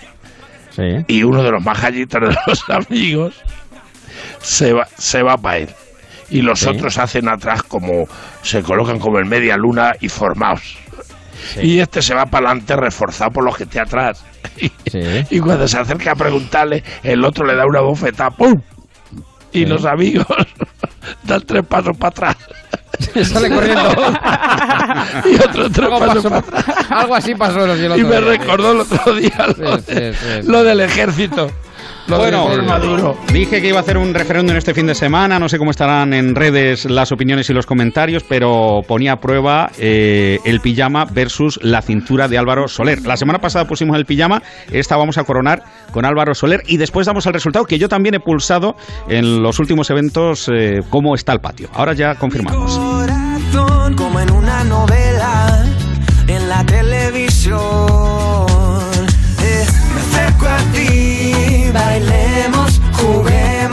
Verdad que seduce e invita, ¿eh? Sí, sí. Mira, mira. Porque mi cintura necesita tu ayuda. Por lo visto es que dice Álvaro Soler que tiene un gran complejo a la hora de bailar y que cuando grabó el videoclip en Cuba, eh, que, que se reían de él, las chicas que le rodeaban. Y bueno, de ahí un poquito también la mofa y, y el encanto y ese algo que tiene especial esta canción, que yo creo que aunque no tengas un movimiento de cintura muy propio, eh, al final todos nos arrancamos y lo probamos. No le hace falta. No hace falta tener mucha técnica, es simplemente bailar y subir y bajar. Oye, Víctor tiene buena cintura también, que lo he visto Sí, yo. y es que me voy, es que ahora me estoy que me voy. No, no, pero perdona, para tener una barra hay que tener cintura. Estamos tienes haciendo cintura, un vamos. ciberbaile. Claro. Eh, Sí, sí, Víctor hay allí que- bailando y yo aquí también. Pues yo te voy a eso, contar tres cosas importantes. Venga, Que cuéntamelas, estamos en. Alameda de Cervera de fiesta Sí. de San Lorenzo y ayer fue Sí. lo de la vaquilla, ayer estuvo pinchando nuestro Marco Galván, estuvo, vamos, Ujú. un grupo y hoy es un concurso de pintura, esta mañana Shaggy Sabaquilla que está por allí echando una manecilla, un poquito de peón y hemos estado ahí haciendo cositas y ahora iremos al concurso de pintura, pero ¿sabes lo peor de esto? Dime.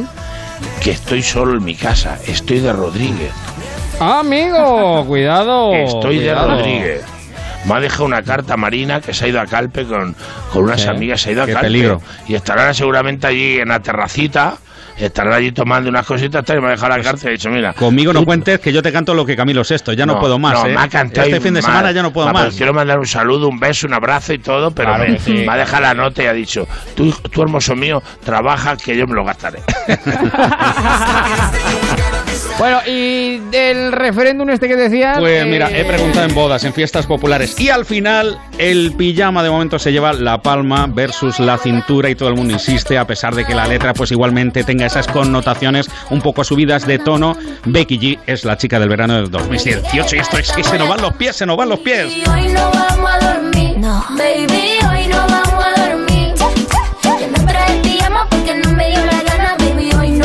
Hasta Víctor la tararea todo el día en la tabernita. Sí, sí, sí. Víctor la va tarareando Eh, todo el me día. acuesto sin pijama. Pues si el pijama Las sería dos un... son buenas, ¿eh? Las dos son muy buenas. En mis tiempos esta letra sería me acuesto sin el viso. ¿Sabéis lo que era el viso? Sí, claro, el viso, la combinación Ahí interior. está, claro, me acuesto sí, sin sí, viso. Bueno, pues tras el referéndum, eh, me estarán escuchando porque los sitios los dije. El domingo, después de las 7 de la tarde, en Onda Cero, en el programa En Marcha, eh, daremos el resultado y estaban muy igualadas. Esto hay que decirlo, porque yo dije, venga, levantamos el brazo con uno, levantamos el brazo con otra y estaba reñido, pero al final sin pijama, por lo menos eh, en un porcentaje del 15% más ganaba. Bueno, y quedo otras dos cositas rápidas, quería decir el tabernero antes de Hombre, pues levantar yo, el quiojo. yo tengo que decir aquí a nuestro amigo de Libros con Cerveza y agradecerle Hombre. por Dios que nos manda este póster tan maravilloso que Qué siempre- pedazo de cartel, y qué pedazo de pluma cartel. tiene para escribir de las cervezas, para escribir de Sí, todo esto, señor. qué dedicación tiene este amigo, amigo Pedro Miguel. tiene Sí, este señor. amigo nuestro. Y otra cosa también que se habla mucho aquí, y ya aprovechando que estamos en el corazón de la Mancha y hablamos Sí. para todo el mundo, como era nuestro, nuestro Quijote, eh, dijo mi amigo Neri un día, hay que echar a Ramón Mendoza del Madrid. Sí. Y dije yo, en todo caso será Ramón Mendoza quien nos echa a nosotros, porque nosotros no somos quien elegimos ni que no. Esto es lo que hay. Hoy tenemos un gobernante en España que es Pedro Sánchez, que no se votó para gobernante, nadie le había eh, votado para ser presidente de España, y tenemos un rey con mucha Sí. honra, que puede ir donde le plazca. Podrá elegir quien quiera, del punto que quiera del mundo. No quiero al rey, está en su derecho. Pero que coja y se vaya, o apague la tele, haga lo que quiera. Pero el rey, ¿a dónde tenga que ir? No me va a decir no, no, usted, hombre, claro. no me va a decir Claro, usted eh, aquí que no venga aquí, yo no te quiero. Bueno, ya estamos, ya estamos. Eh, por, por esa regla de tres estamos todo el mundo. Hay, que- habrá que acatar lo que tenemos. Vamos a ser, tra- vamos a estar tranquilitos que el verano. Vamos a relajarnos, vamos a el verano relajarnos, es, vamos a es de relajarse, que viene ahora ya la feria. Estamos el, el- el día 15 ya es el día de la el día de la Virgen. Eh, para la Virgen de agosto. con más ya- verbenas y para la Virgen año. de agosto ya están maduras. Sí, sí, efectivamente. Para el día efectivamente. 15, a pensar en buenos vinos, pensar en que haya trabajo y que ciertos dirigentes, ciertos dirigentes de nuestros vecinos de, de la zona de Cataluña, pues de la región de Cataluña, de como Mm. queramos llamarla, pues están deseando muchos vecinos que los he tenido aquí de vacaciones que gobiernen ya, que dejen ya de tanto Waterloo, Waterloo, que Waterloo era de la de mamá mía y todo eso, ¿no? Sí, sí, sí. perdió Napoleón, donde perdió pero, Napoleón. Pero que lo se dejen de ya de tanto y que gobiernen ya, que hagan Bueno. cosas ya. En fin, como hacemos cosas en este programa, que vamos de un lado para en otro marcha. y que no paramos, siempre, en Siempre. marcha, que un año más ha sido un placer contar con el tabernero, la taberna que va, que viene, que bulle, que está en Alcázar de San Juan, abierta 365 días las 24 horas. Eh, ahí está nuestro tabernero mayor. para Oye, y que sí, voy a decir algo. El tabernero, existe, que existe, soy tabernero vocacional. Aquí vamos a Lo estar al pie del cañón. Ahora me he puesto la estrella de Cherry y llevo una pistola de plástico. Todo el mundo le pregunta. Y además que guisa por inspiración. Además que una pistolita, una, una pistolita de plástico. Y hacemos una bebida, como yo creo que casi todos los hosteleros de este país nuestro, que se esmeran en hacer una bebida y una comida rica para todos los que venís a visitarnos y sobre todo para todos Eso estos que sudan tanto, porque no sé si sudan porque se mueven o pensando en que sin pijama, sin pijama. Ay, ay, ay. Ay, madre mía, pijama, ahí en lo pijama. Pensamientos Bueno, Víctor, libidinosos. Nos Un abrazo. sentimos un abrazo. Marcos, otro para ti. Un abrazo, feliz verano. Beso. Oye, cuando, queráis aquí tenéis un plato en la mesa, como decía Serrat. Allá que vamos. Y bien rico, además. Allá que vamos, un abrazo. vamos. Un abrazo Un grande. Y 24 a las 7. En marcha, Javier Ruiz. Cariño, tenemos que ir este fin de semana a la casa de la playa para que nos pongan una alarma. ¿Y eso? ¿Qué ha pasado? Que me ha llamado la vecina de enfrente y me dice que se están metiendo en las casas de la urbanización y cambiando las cerraduras. Protege lo que más importa con Securitas Direct, la compañía que protege tu hogar los 365 días del año. Llama ahora al 945 45 45 o calcula online en securitasdirect.es.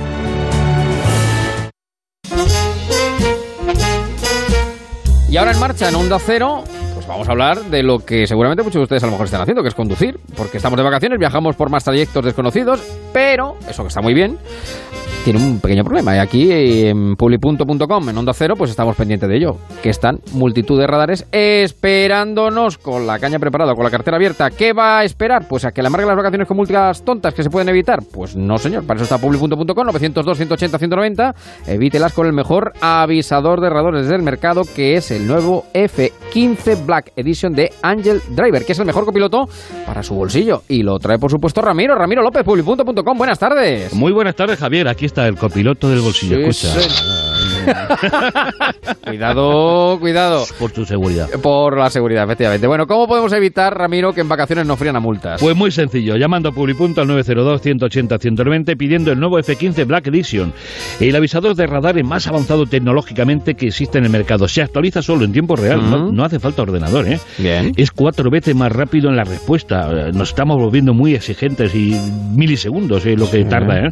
Y, eh, tenemos que decir que lleva una superantena GPS que nos permite conectarnos a todos los satélites existentes que, que- que en ese momento tengamos, ¿no? Para ofrecernos siempre la información. Nunca se va a colgar y nos va a avisar con anticipación de dónde están todos los radares. Además, es el único que permite localizar nuestro vehículo y saber el recorrido que ha hecho y memorizar hasta 350.000 puntos de usuario. Oye, ¿y la base de datos entonces? Ah, Estamos hablando de la madre del cordero, lo mejor. Tenemos la mejor y más completa con todos los radares, pero no solamente de la DGT, sino del Gobierno Vasco, Generalidad de Cataluña, Ayuntamientos y Portugal, para saber con más anticipación dónde se encuentran todos los radares en carretera y en ciudad, que donde están operando ahora especialmente las zonas de vacaciones que lo están cambiando de un sitio para otro. No se confíe usted, pida el Daniel Driver. Claro, claro, es que es, la, es nuestro seguro de, de vida, vamos, para circular por la carretera. Y hay que pagar alguna cuota de suscripción. Esto es lo que le hace totalmente diferente al resto. Es totalmente gratis para siempre. Gratis total. Amigos para siempre. Gratis para siempre. Forever. ¿Y de qué radares nos informa, Ramiro? De todos, y cuando digo todos, son todos los que se ven y los que no se ven. Este nuevo módulo lleva una programación especial que detecta los tramos de velocidad controlada, que es donde se están poniendo el 55% de las multas. En estos momentos alguien puede estar pasando por uno de ellos y si no lo lleva no se entera. Pero también nos informa de los fijos, farolas, pórticos, túneles, semáforos, multicarril, multidireccionales de inducción, donde operan los nuevos láser, los camuflados y la zona de helicópteros. Pero Javier, es el único que no lo hace, no te- avisa con una lucecita, el séptimo de caballería o el Sí, canto del cuco. Lo hace con mensajes de voz tan claros como este. Escucha. Atención, posible radar móvil, tramo de velocidad controlada, semáforo con cámara, radar fijo a continuación. Es totalmente legal y nos ayuda a conducir más tranquilos y seguros. Exactamente, una vez que lo tengas vas a decir, ¿cómo es posible que yo pudiera ir sin él? Esto es como un campo de minas. Cualquier día nos ponen un, un radar debajo de la escalera y otro en el parking. Claro, claro, claro. Este es el gran plus que tiene el F15. Si no llevan, no se enteran. El Angel Driver F15 les permite disfrutar de las vacaciones sin multas tontas. Y Ramiro, importante, ¿cuál es el precio? ¿Existe alguna oferta ahora mismo en publi.com o llamando al 902 180 190? Por supuesto, el precio es de 199 y esta tarde vamos a poner 25 unidades a tan solo 109 euros. Con la primera multa que, que evite ya está pagado. Lo puede pagar usted por solo 10 euros al mes sin intereses y también contra reembolso. Ah, pero si paga con tarjeta de crédito, mm, los gastos de envío son gratis y tenemos un regalo especial, la superinterna SOS Commander, para cualquier tipo de emergencia dentro o fuera del coche, que además lleva dos puertos USB para cargar los móviles en el coche. Esa es la... Eh, sensacional. Sí, no te puedes imaginar. Javier, la luz que da. Yo el otro día tuve que parar, la saqué, porque además se carga en el mesero, ¿no? Claro. Y dije, "Pues, jolines, esto es una maravilla, es una maravilla. Es que mm, tengo que transmitirlo. Sí, señor. Esa es la, la linterna del ejército, la Exactamente, exactamente. Claro. Y la entrega además es express en el momento, como eh, ya saben, con la profesionalidad de los amigos de Publi.com. Publi.com 902 180 190. Con la primera multa que se evita, desde luego ya está pagado. Y ala, felices vacaciones sin multa. Ramiro, un abrazo enorme, cuídate. Un abrazo y el que avisa no es traidor. Ahí está. un saludo, gracias.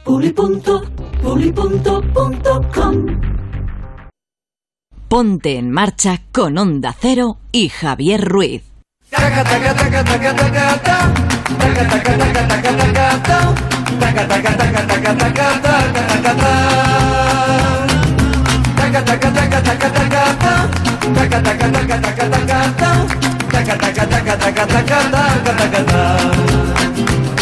Siete y media, seis y media en Canarias.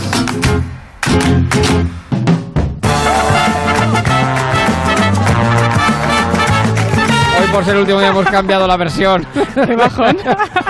Hemos Queríamos cambiado al subidor. La versión de la sintonía. Corre que te va a pillar. Corre, corre, corre, corre, corre que te corre, corre que te corre. esperando todos el cómo me gusta el verano, pues no. Muchacho que quería todo. Bueno, vamos con nuestro lobby. Por ahí debe de andar don Manuel Aguilar. ¿Qué tal? Muy buenas tardes. ¿Cómo estamos? Muy buena tarde del puerto Santa María. Que está usted en una compañía excepcional, además. Lleva un domingo pletórico. Bueno, lleva una Pues semana. usted, pues- lleva la pues semana de Aguilar, vamos. El verano. Pues mire Sí, usted, sí. le digo una cosa, no se lo he dicho antes porque es muy prudente, pero que sepa que se ha salido antes de la reunión que teníamos Ramiro para hablar con usted ¿Sí? y acaba de entrar y yo me he salido. Ah, bien, bien, bien, bien, bien. Sí, que está, está en buena compañía. Sí, señor, sí, señor, sí, estaba, señor. También, estaba también Ramiro y por cierto me ha dado recuerdos para usted don Jesús Olmedo que también ha estado. Hombre, Talaverano, Talaverano, sí señor, sí señor. Muy buena gente por allí, muy buena gente por allí. Eh, bueno, creo que... Por aquí un cerro de personas de la radio. De ¿no? buenos amigos, de buenos amigos, sí señor, sí señor. Bueno, eh, no sé si está por ahí el señor Marín, don Sebastián, buenas tardes. ¿Está por ahí? Sí, buenas Uy. tardes. Eh, mejor el sonido inmediatamente. Denme- Bueno, denme pues le dejamos que mejore, le dejamos que mejore, le dejamos que mejore. El- Efectivamente, está en el Falcón, está en el Falcón. Ahora, ahora seguimos con el señor eh, Marín. ¿El señor Hidalgo está, don Emilio? ¿Está por ahí? Algo, algo queda, algo queda. Buenas tardes, ¿qué tal? Y va- voy a cruzar los dedos porque eh, no sé si está y nos oye o nos escucha y se siente bien. Salud García Alfaro, ¿qué tal? Salud, buenas tardes. ¿Qué tal? Buenas tardes, ¿cómo estáis? Muy bien, estupendamente. ¿Tú te sientes bien o te sientes doble, Estupendamente. triple? No, no, muy bien, ah, muy bien, es que me han dicho dice, que tenemos problemas con salud, que, que, en fin, No, que... muy bien, muy bien, muy bien. Botoncito y ya. Eh, El, Muy el bien. botoncito Manolito estupendamente, ¿no? Eh, eso es. Bueno, eh, porque hoy es nuestro último programa eh, del verano, del verano, y queríamos también eh, despedir nuestro manual de buenas costumbres. Eh, haciendo algo que es muy de verano, es muy de verano. ¿Tú, eh, ¿Ustedes han ido a muchas despedidas de solteros? Claro, a los señores les tengo que decir solteros, a las señoras de solteras. ¿Tú has ido a muchas despedidas de solteras? Alguna he ido ¿Sí? y la verdad es que es una fiesta que no puede desaparecer nunca y estoy eh, bueno estoy a favor por un lado de las eh, fiestas de solteros solteras que se hacen Sí, amigos en sí. conjunto está muy bien pero siempre estoy soy siempre a favor de que se haga también por separado Ah. chicos y chicas Por un lado, ¿no? sí o sea dos yo apuesto por dos despedidas eh, No, no, no, vamos a ver. Entonces son dos. claro Ya, una ya. en conjunto y otra por separado Bueno, eh, ¿el señor Hidalgo está en despedida de solteros eh, o no? En, en la mía. En la suya. Ah, solo, solo. En la mía, nada más. Y, y fue, fue una cosa de lo más decente y tranquila. Ah, muy bien, muy bien, muy bien. Bueno, pues nosotros, porque eh, esto es periodismo ¿una verdad. Sí, claro, pregunte, pregunte. Sí. Ah, no, no, que usted a mí no me pregunta, pregunta todo menos a mí. Ah, no, perdón, no. o sea, Aguilar, usted ha estado despedida de soltero, perdón, perdón, que no le he preguntado, es verdad, lleva razón. Yo- igual, igual que tú, usted lo da por hecho. Eh, no, no sé. me figuro. Pues me mire, figuro. he estado en despedida de soltero menos de las que debería y en despedida de soltero menos de las que quisiera. Eh, pero sí, sí, obviamente. eh, y sobre todo, eh, da mucho da mucho juego a las conversaciones de lo que puede suceder en una despedida de soltero, ¿eh? Efectivamente. Muchas cosas hay Oiga, que yo he olvidarlas ¿eh? también haciendo, eh, a- a- hasta en una celebración de divorcio. Ah, también. Bueno, También, eso es nuevo. Eso es maravilloso. Eso es nuevo, eso debe ser maravilloso, efectivamente. bueno, el caso es que esto es periodismo verdad. Salud García Alfaro viene una despedida una soltera. despedida de casado, ¿no? Una celebración de Efectivamente, despedida de casado, despedida de casado, claro. Depende, depende de cómo termine, también sale, ¿eh? Claro, claro, lo mismo se vuelven a reconciliar. Eh, pero en el caso de Salud García Alfaro viene eh, de una No, despedida estoy, soltera, ¿es estoy, así? estoy todavía, estoy Ah, todavía. estamos todavía. Bueno, pues vamos con las despedidas, con el protocolo de las despedidas de soltera.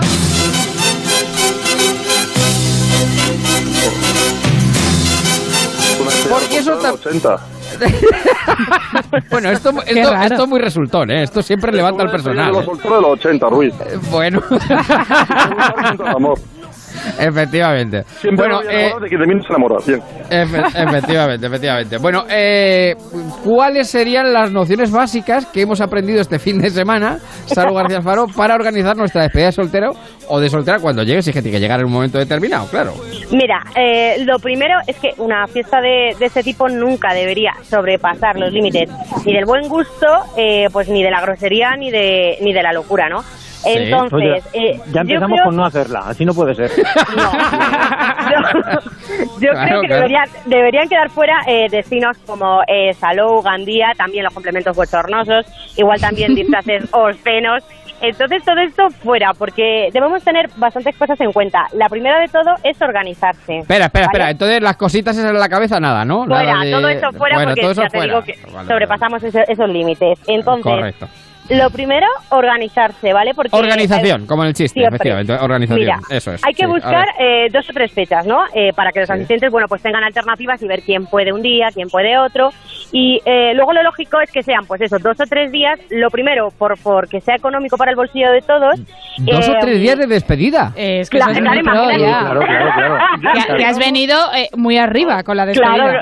No. Ya empezamos con la Eh, eh, eh. Vamos a ver, es, lo normal. O sea, Es lo tienes, que hacer, normal. tienes que hacer calentamiento, despedida y resaca. O sea, es, es Ya. así. Y adaptación a la realidad, claro. Entonces, Ya, pues ya. eso, dos o tres días y, y sí que es verdad que hay que establecer un presupuesto para que no se nos vaya de las manos y ya Sí. con ese presupuesto y con ese dinero que hemos puesto de bote, bueno, pues a partir de ahí eh, eh, ya es saber que- de qué dinero disponemos y qué hacer. Y aquí ya viene el segundo punto y es que el segundo Pero punto una cosa, elegir- an- dime. antes del segundo punto, es que he escuchado a Aguilar decir que ya empezamos con la reganería. ¿Usted qué para que lo hace de cuánto? Ya hemos empezado con la ratonería. Hacemos un presupuesto y oye, cuánto dinero disponemos. Pero Lolo. Es que Pero es importante, llegar ¿no? al punto- el- No. no. no, se puede llegar al punto miseria cuando un amigo se casa.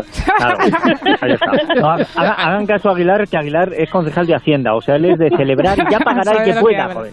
Claro, ya vendrá después alguien que lo pague, pero si además, en fin, después ya comentaré yo mi opinión sobre esto, que yo lo resumiría en un punto, pero en fin, déjeme.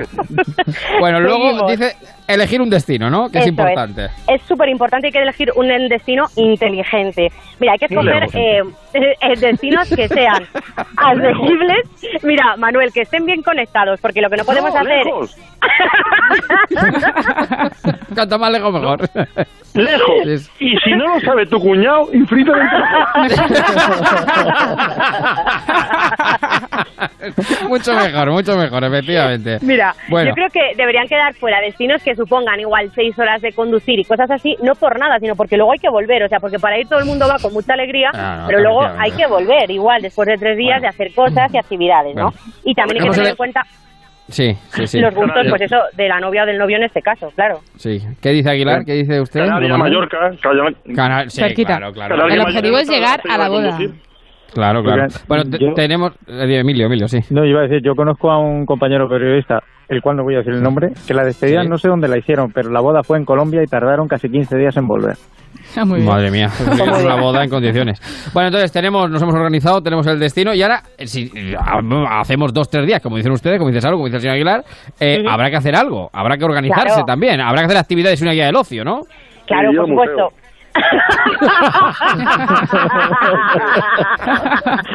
En el Prado. Me gustado la despedida de soltero de Felipe y Leticia. O sea, es un presupuesto, un programador que no esté lejos, que con toda la familia junta. No, no, no, pero usted que hay que tenerlo en cuenta, hay que tenerlo en cuenta. Bueno, entonces, eh, ¿cómo Oiga, nos no organizamos? ninguna fiesta ninguno de ustedes. que no voy. Hay, Bueno. que tener, hay que tener claro qué, posibilidades, de posibilidades nos ofrece el destino que hemos elegido, ¿no? Entonces, imaginaos que nos vamos a un sitio de montaña, pues hay que aprovechar esa montaña, las actividades que hay allí. Imaginaos que nos vamos a un sitio de playa, pues por supuesto, actividades en la playa, eh, en el agua, eh, si es una ciudad, pues hay un montón de cosas que hacer, pero muchísimas, No. igual visitas a bodegas, eh, cenas o, o comidas en lugares que, que estén bien. Y luego, sí. imaginaos que nos vamos a un pueblo, que es mi caso, por ejemplo, pues eh, hay que aprovechar, imagínate que están fiestas, imagínate que hay verbenas, o incluso podemos Claro. hacer una despedida de solteros en un festival de música, que ahora hay un montón en verano y que se pueden aprovechar Claro. también. También. O puede ir a un centro ganadero y esquilar ovejas. Con la verbena ya está la fiesta asegurada. Sí, sí, sí, hacer queso, efectivamente. Luego dices que también es importante trazar un plan para que no haya eh, tiempos muertos, ¿no? Que eso, Claro. eso mata mucho, eso, eso Sí, corta bastante, claro. corta el rollo, que no dé lugar a, pues eso, a la improvisación y pues eso, a estar aburrido en, en un determinado momento. Entonces hay que tener en cuenta pues eh, esas actividades que hemos dicho y reservarlas previamente para, para que esté todo más o menos organizado y, y, pues eh, reservar y también hacer juegos, porque te lo pasas bien, eh, hay Sí. gincanas, hay un montón de cosas que se pueden hacer y que te lo pasas bien. Además, si hay piscina o hay playa cerca, también Sí. eh, da, da mucho juego y da muchas posibilidades. Ah, pues Qué barbaridad. ¿no? Sí, y sí, también sí. puedes comprar los Juegos Reunidos. Es, También, es también. complicadísimo. También, Es- esto de Sí, una sí. despedida de soltero es complicadísimo. Yo que pensé que era el reunirse los amigos o las amigas y correrse la última juerga. No, bueno, pero es que hay que ayudar a correrse la última juerga. Y luego, por ejemplo, también hablas de la decoración, que es importante, ¿no? Sí, Eh, es importante, pues eso, según donde vayamos, pues hay que llevar cosas para decorar siempre. Imaginaos que vamos a la playa, pues eh, son importantes los flotadores. Ahora, los de unicornio Los flamenco que están súper de moda, los persigas, manguitos. hay que llevarlas. Sí, Llamar la atención, disfraces. Llamar la atención de alguna manera. Esto es Eso, incluso, eso, eso. pues eso, camisetas, eh, yo que sé, gorras, cosas así. Oye, y preguntan aquí pues, un oyente, ¿hay que regalar al novio o a la novia Sí, en la sí, despedida? sí, sí. A ver, es un detalle, pero- ¿no? Sí, Sí. eh, no es obligatorio, pero es un gesto bonito eh, y hay que ¿Qué tener en cuenta. regalo?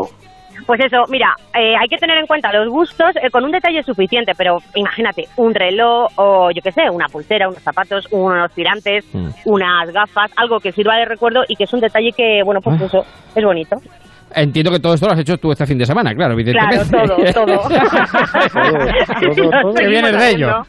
Claro, no, claro, lo seguimos claro. haciendo, lo seguimos haciendo. Estoy en la Sí, piscina sí. ahora, ¿eh? Sí, Ah, muy mira, bien. anda. ¡Onda! Hoy Pero- Manuel no está, está Salud. Sí, sí, sí. Y lo que, es, lo que es la organización, porque en el mundo anglosajón la, la organización de la despedida de soltero corre a cargo del padrino o de la madrina o dama de honor. Eh, ¿Esto aquí quién lo hace? Pues los amigos, entre todos, Ujú. se hace. El ya bote, el bote que decía Salón. O sea, en Bueno, España eh, no nos ponemos de acuerdo ni para tomar las uvas a la vez. Que está, que está demostrado, o sea, que, que hace cuatro días Pero- está tomando un pueblo y lo Así vamos pasa que luego es un desmadre. Claro. Las, eh, Una pregunta, Salvo, ¿estás dentro de la piscina o te has salido? Eh, tengo los pies metidos en la piscina. Ah, bueno, claro. Queremos solita, Olita. Queremos Olita. ¿Se puede escuchar un poquito la Olita o te vas a caer de boca? Igual me caigo de boca. Pues entonces vamos a dejarlo. Claro, no tiene la experiencia que tiene ya. Manuel. Espera. No, va- igual, lo, ver. eh, igual lo puedo. A ver, a ver, a ver. Mira, Salud, A ver. chapotea con cuidado y si te caes queremos fotos, ya está. estoy chapoteando, Sí. ¿vale? Se escucha, se escucha, se escucha, se escucha un poquito, se escucha, se. Bueno, pues dígame, Aguilar, dígame, dígame. Yo le digo una cosa. dígame. Me organizan la boda con un presupuesto fijado. Nos Sí. podemos jugar con los 40 juegos reunidos haters. Sí, nos vamos a la playa con unas camisetas y me regalan ustedes unos tirantes. boda. No se cansa. directamente, directamente. Bueno, pues... eh, Ya, ya, ya, ya. Bueno, en fin, pues es lo que es lo que hay, es el manual de protocolo, luego ya cada uno le da la forma Cada uno luego puede hacer lo que quiere, claro, lógicamente. Bueno, pues oye, te vamos a dejar que sigas en, en tu en tu despedida, en tu piscinita tranquilamente, que Eso es. siga, que, que mañana hay que trabajar, ¿eh? De todas maneras, ¿eh? Que mañana es lunes, sea, Yo- que- yo no, yo estoy de vacaciones. Ah, no, está de vacaciones, es verdad, estamos de vacaciones, de vacaciones y tiempo libre. Bueno, pues Sal, un beso enorme y Un un, beso, beso también chicos. para la novia, ¿eh? Un beso para la novia. Yo se lo un daré, yo se abrazo. daré. Un beso. Santa Fe. Y 42 las 7, el señor Marín ya está por ahí, ¿no? Uy, qué jaleo. Se ha ido despedida. Pero bueno, por favor. Pero, hola, ¿dónde está usted? Madre mía, qué jaleo. Parece que es una verbena. Sí, sí, sí. No, no. se ha metido en una. A ver. que no. Bueno, Ahora, ahora mejor. Ahora mejor. Bueno, eh, Oye, yo señor soy a Marín 20 ya- kilómetros de Pedro, ¿eh? Sí, ya, ya, ya está cerca, sí, que está en Doñana, efectivamente. Está bueno, en vamos Doñana, con el. pero ahora mismo está en Chiclana en un resort. Ah, muy bien, muy bien, que la ha visto usted. Bueno, ahora vamos con Pedro y con No, Merkel, eh, pero antes hablamos de la inmigración que hoy eh, ha Sí. vuelto a ser noticia, Sí. es noticia de Sí, hecho. señor. ahora. Sí, después del acuerdo entre Pedro Sánchez y Angela Merkel en política migratoria, una jornada más sigue siendo noticia la llegada de inmigrantes. Mm. Bueno, en este caso están pendiente el buque de salvamento marítimo Aquarius, eh, gestionado por Médicos Sin Fronteras y también SOS Mediterráneo, ha lanzado un mensaje a los gobiernos europeos para que puedan desembarcar en el lugar seguro más cercano y cuanto antes a los 141 inmigrantes y refugiados que fueron rescatados el viernes cuando viajaban a bordo de dos pateras. Están a la espera de que algún gobierno pues se pronuncie. Madre mía, o sea que el Aquarius otra vez. El Aquarius, sí, sí. Con 141 nuevos. 141. ¿Dónde se encuentran? ¿Dónde están? Están en el Mediterráneo ahora mismo. Ya, ya, ya, ya. ¿A cuántos kilómetros de una costa? Eh, pues no, pues lo miramos ahora mismo. Sí, sea sí. donde va, Manuel. Y Mire, bueno. la pregunta se lo digo porque está claro que hay que ayudar a las 140 personas que se encuentran ahora mismo en medio del Mediterráneo. Eso no hay la menor de las dudas. Pero vuelvo a reincidir lo mismo que hablábamos hace aproximadamente 3-4 semanas. ¿Se puede llegar al medio del Mediterráneo con una balsa sin motor y sin remo? No, claro, Alguien ahí lo coloca. No, no, evidentemente. Alguien Los está poniendo ahí. Los está poniendo en peligro de muerte a 140 personas. Está muy bien rescatarla y está muy bien darle un asilo y una eh, primera ayuda sin lugar a dudas. Pero Sí, nuevo hay que combatir sin medida, sin medida, sin poner tope a aquellas personas que dejan jugarse la vida a 140 personas en medio del Mediterráneo. Y esto no puede parar más. Bueno, vamos a ver eh, al Porque final. es, que, le- es que le estamos dando alas, les estamos demostrando que el negocio Claro. está ahí. No, lo que pasa es que yo creo, yo no sé de qué forma, no, no tengo ni idea de esto, habría que luchar contra las mafias, porque es evidente que son las mafias las que crean esta situación y que La están lo colocan ganando en mitad. luego- y que están Sí, sí. ganando pero de a los gobiernos, a este y al resto de, de los, de los gobiernos europeos. Bueno, eh, está en Mediterráneo, no tenemos datos exactamente dónde se encuentra, pero eh, bueno, vamos a ver qué sucede a partir de ahora. Y Pedro y Merkel, ¿qué pasa? ¿Cómo ha ido el domingo? Merkel sigue todavía allí, ¿no? Hombre, por supuesto. Claro, claro, sí, sí, sí, porque precisamente la canciller alemana, que ha viajado a España con ese propósito, ¿no? A unar fuerzas con el gobierno español para hacer frente a los flujos migratorios, sigue su visita en Doñana, ahora de una forma más eh, privada y recreativa, ¿no? Podríamos decir, la vanguardia llevan portada. Pedro Sánchez y Angela Merkel exhiben su sintonía en Doñana, y es que este domingo han estado recorriendo las instalaciones del centro de cría en cautividad de el eh, acebuche, pionero en el programa de conservación del lince ibérico, y han estado allí todos. Ha estado eh, Pedro Sánchez, Begoña Gómez, eh, su mujer, eh, Angela Merkel y también su No, esposo. No me, mire, no, no me sale la fotografía, la imagen de la Merkel con un acebuche, no me sale, no me sale. No, eh, bueno. Se me viene a la cabeza. pues, un Angela Mer- olivo bravío. Sí, sí, uno, efectivamente, efectivamente. La conversación de Merkel y Begoña debe ser, oiga, yo pagaría por. Oye, lo, mismo, eh, Merkel de- se controla un poquito ahí el Spanish y se marca una buena conversación. No sé si han visto Mira, algunas fotografías del encuentro. Merkel, lo que le importará a Angela Merkel el lince ibérico. Eh, Ya, bueno, pero oiga, pero se está, se está relajando, pero se está relajando. ¿Qué foto dice que tenemos? Pero, pero reconozcame que es interesante cuando vas a un sitio y que Hombre, lo más típico, claro. Sí. No, y Se además está relajando porque nos está metiendo en un marrón que ya no vamos a dar cuenta. Usted Oye, que. Doñana es uno de los grandes Sí, sí, eh, sin parques naturales que tenemos aquí en España y en Europa. ¿Que ¿De qué fotos hablabas, Eva? No, de lo del encuentro, no sé si lo han visto. Por ejemplo, la vanguardia saca las fotografías que, le- eh, bueno, la, la cara de Merkel realmente yo creo que estaba emocionada, entusiasmada con lo que estaba viendo y con, y Como con una la niña visita. en Euro Disney, y está igual que una niña en Euro Disney. No, yo lo he visto como, como muy bien. Y mucha sintonía con Pedro y, y Pedro Sánchez, que por cierto el outfit que llevaba estaba muy bien, creo que puede ser influencer también. Y, pero no, quizá no pegaba mucho con el entorno de Doñana. Iba como demasiado cookie, ¿no? Ya. Demasiado así bien. Lo que te, Bueno, un Pedro presidente siempre va, siempre va muy estudiado, ¿eh? Sí, sí, sí, sí. Porque Sí, sí. sabía que le iban a fotografiar. Claro. Claro. Hay un problema porque en Doñana te suelen llevar en descapotables. Sí. Los paseos por determinadas zonas suelen ser descapotables. Como le dé por descapotar el Falcon, como dije ayer, yo Va a haber problemas, va a haber- vamos a tener problemas. Bueno, creo que también es protagonista hoy Teresa Rivera, la ministra de Transición Ecológica, en la ABC, ¿no? Sí, ha concedido una entrevista eh, a la ABC que destaca en titular la siguiente afirmación de la ministra. El gobierno no se plantea poner una fecha para prohibir el diésel. La ministra de Transición Ecológica, eh, Teresa Es que, Rivera. vamos, como prohíbar el diésel, vamos, sí, Oye, ya un último ya, vamos. Pues sí, ha dicho... no, no, no, no. Vamos, prohíbe el diésel, vamos. motín, el motín de esquilache, el motín de esquilache es poco, vamos, ya te lo Pero es que lo dijo, acuérdense, acuérdense que lo dijo. Una medida lo así dijo. seguramente se puede tumbar en exactamente, tribunales. Tiene los días contados. Bien, bueno, pero, Exactamente, pero no como lo, dice pero no Manuel, lo es lo que han preguntado. Sí, sí. Ya, pero no lo ya, contará pero ella. t- Tampoco me tranquiliza el que no tenga fecha, porque eso No, significa que la fecha está próxima. A mí lo que me intranquiliza es que hace unos días publicaba La Razón que eh, en el proyecto de presupuestos para el año 2019 tendrían previsto otra subida del 31% al diésel. Eso sí que me inquieta a mí. Pero prohibirlo directamente, yo me imagino que eso en tribunales lo tumban. Oiga, pues eso es una golfada. Es una golfada porque en su día promovieron y, a- y bueno, y actualmente el 80% del parque móvil es de diésel. Con lo cual, Claro, claro. Claro, es una golfería como cualquier otra. Exactamente. Es mucho peor. otra. Es mucho ¿Por peor, qué? porque mire usted, usted podrá tener el coche gasoil o, eh, o, o gasolina. Eso es su decisión y bajo, y, bajo su, y bajo su libertad. Pero es que resulta que todas las mercancías de este país se mueven en diésel. Por tanto, la subida del diésel va directamente ¿A relacionada con todas aquellas personas que reciben mercancías. Es decir, todos. Porque Todo, todos vamos a los supermercados a comprar mercancías, que es nuestra comida, vamos a comprar eh, muebles, vamos a comprar cualquier utensilio que nos parece bien comprar que no se produce en el mismo sitio donde vivimos. Por tanto, todo consume gasoil y por tanto todo va a sufrir el impuesto. Todos qué más vamos a sufrir este impuesto. ¿Qué más ha dicho la ministra? Eh, bueno, ha hablado de otro tema que aquí nos toca muy de cerca, que es eh, los trasvases. Entonces eh, le han preguntado, ¿no? Se han em, autorizado los trasvases desde que este nuevo gobierno, desde que Pedro Sánchez está en la Moncloa, y dice la ministra, tenemos que evitar escenarios como los que hemos vivido en años de sequía. Es decir, si vaciamos la cabecera no podrá haber trasvase a continuación. Y le preguntan, ¿habrá trasvases? Dice, no me cabe la menor duda de que cuando se requiera en circunstancias extraordinarias, pues bueno, sí que lo habrá, ¿no? Bueno, eh, de la España seca a- la más seca. como Sí, pero además que, que tengan en cuenta que el que está en la costa puede desalar, pero los que están en el interior no pueden desalar nada. Las piedras, Dígame, Aguilar. eso no te da Una agua. frase del año 98, dígame, Aguilar. repartiendo miseria. Repartiendo Cuando, miseria, cuando llevamos agua de la España seca a la muy seca, como bien ha dicho el señor Marín, una frase que repetimos desde el año 97-98. Y eso al final y al cabo es repartir miseria. Sí, Eh, sí, sí, eh, sí. Es que no estamos bien estructurados. Es que está claro que, es que no nos podemos poner en contra de repartir agua.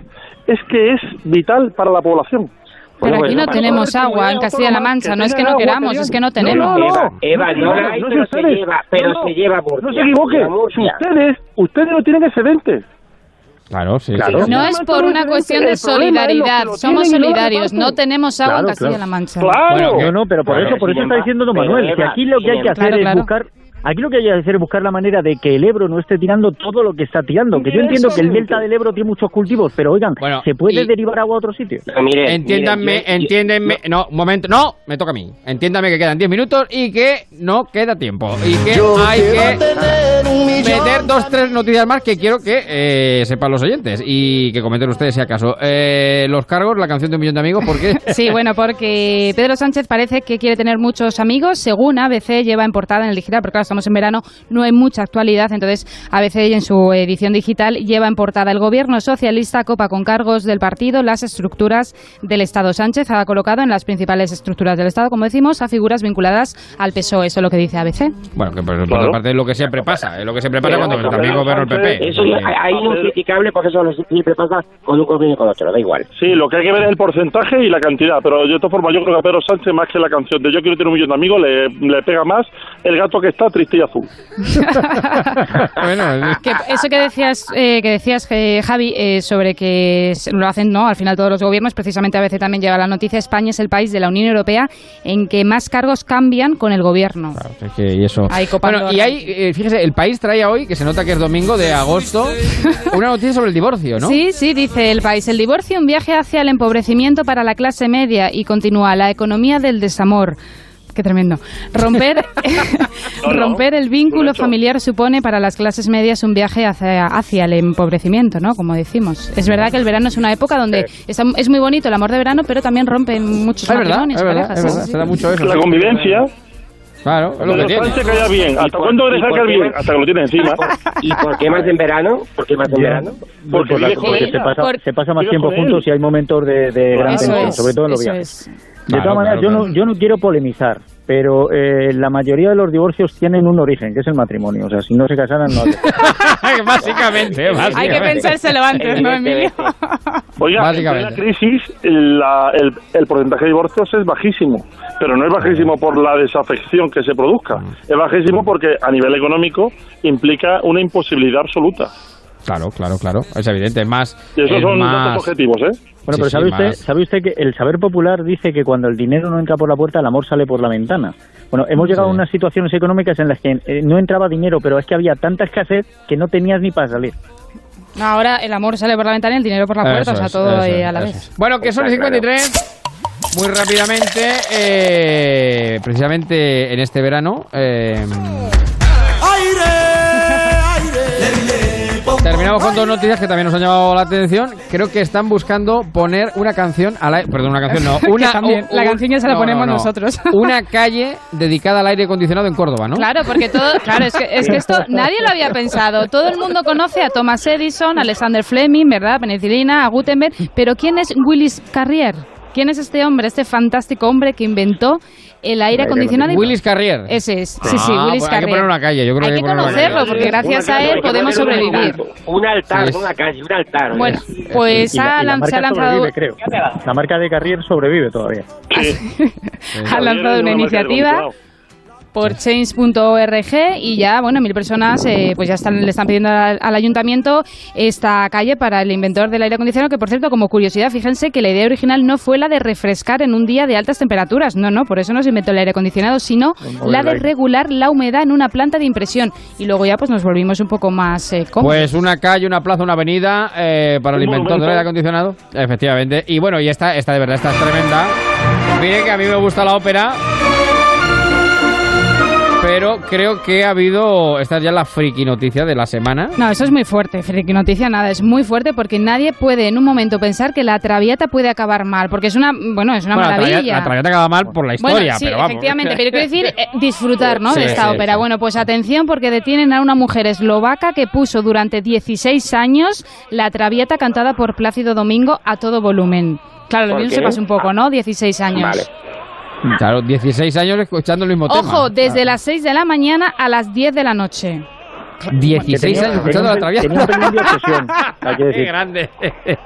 Que no, Qué no cambió de aparato, se le quedó en bucle, se le quedó en bucle y no cambió del aparato. Se le quedó dentro el CD, se, se le quedó dentro el CD. Pero qué haría, ¿no? Esa mujer todas esas horas Sí, escuchando sí, sí. la traviata. Bueno, qué, barbaridad. Menos Son mal que ya los ministerios están cubiertos. Sí, sí. ¿Qué dice Aguilar? ¿Qué dice? Te digo yo que menos mal que los ministerios están ya cubiertos. Si no, esta va de ministra de Cultura después de Masín Huerta. Bueno, podría, podría ir, podría ir. Bueno, por ahí debe de andar ya mi querido Carlos Lamelo. Carlos, ¿qué tal? Muy buenas tardes. ¿Qué ¿Cómo tal? Muy buenas tardes. Estupendamente. Aquí cerrando ya temporada de verano, supongo que como sí, señor. tú. Sí, sí, cerrando. La semana que viene empieza la liga y bueno, que hemos tenido previos de Radio Estadio. Hoy también eh, tenemos la Supercopa, el Barça contra el Sevilla.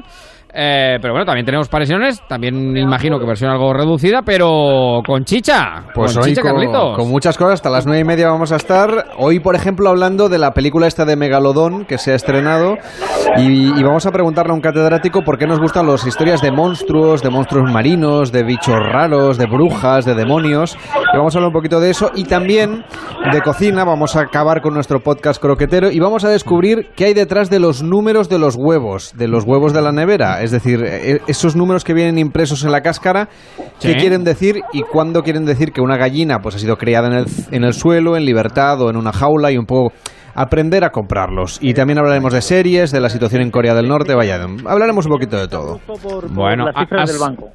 ¿Cómo dice Hidalgo? Que cuando ¿qué? ha dicho lo del número de los huevos pensé que era un exabrupto por los números del banco, pero que me deja más tranquilo. También, hombre, sí, las cuentas corrientes, yo no sé, ahora con, lo- con eso del IBAN, etcétera, también le ponen cada vez más números y también tienen su significado, no te creas. Pero hoy vamos a hablar de los huevos, que es algo más doméstico.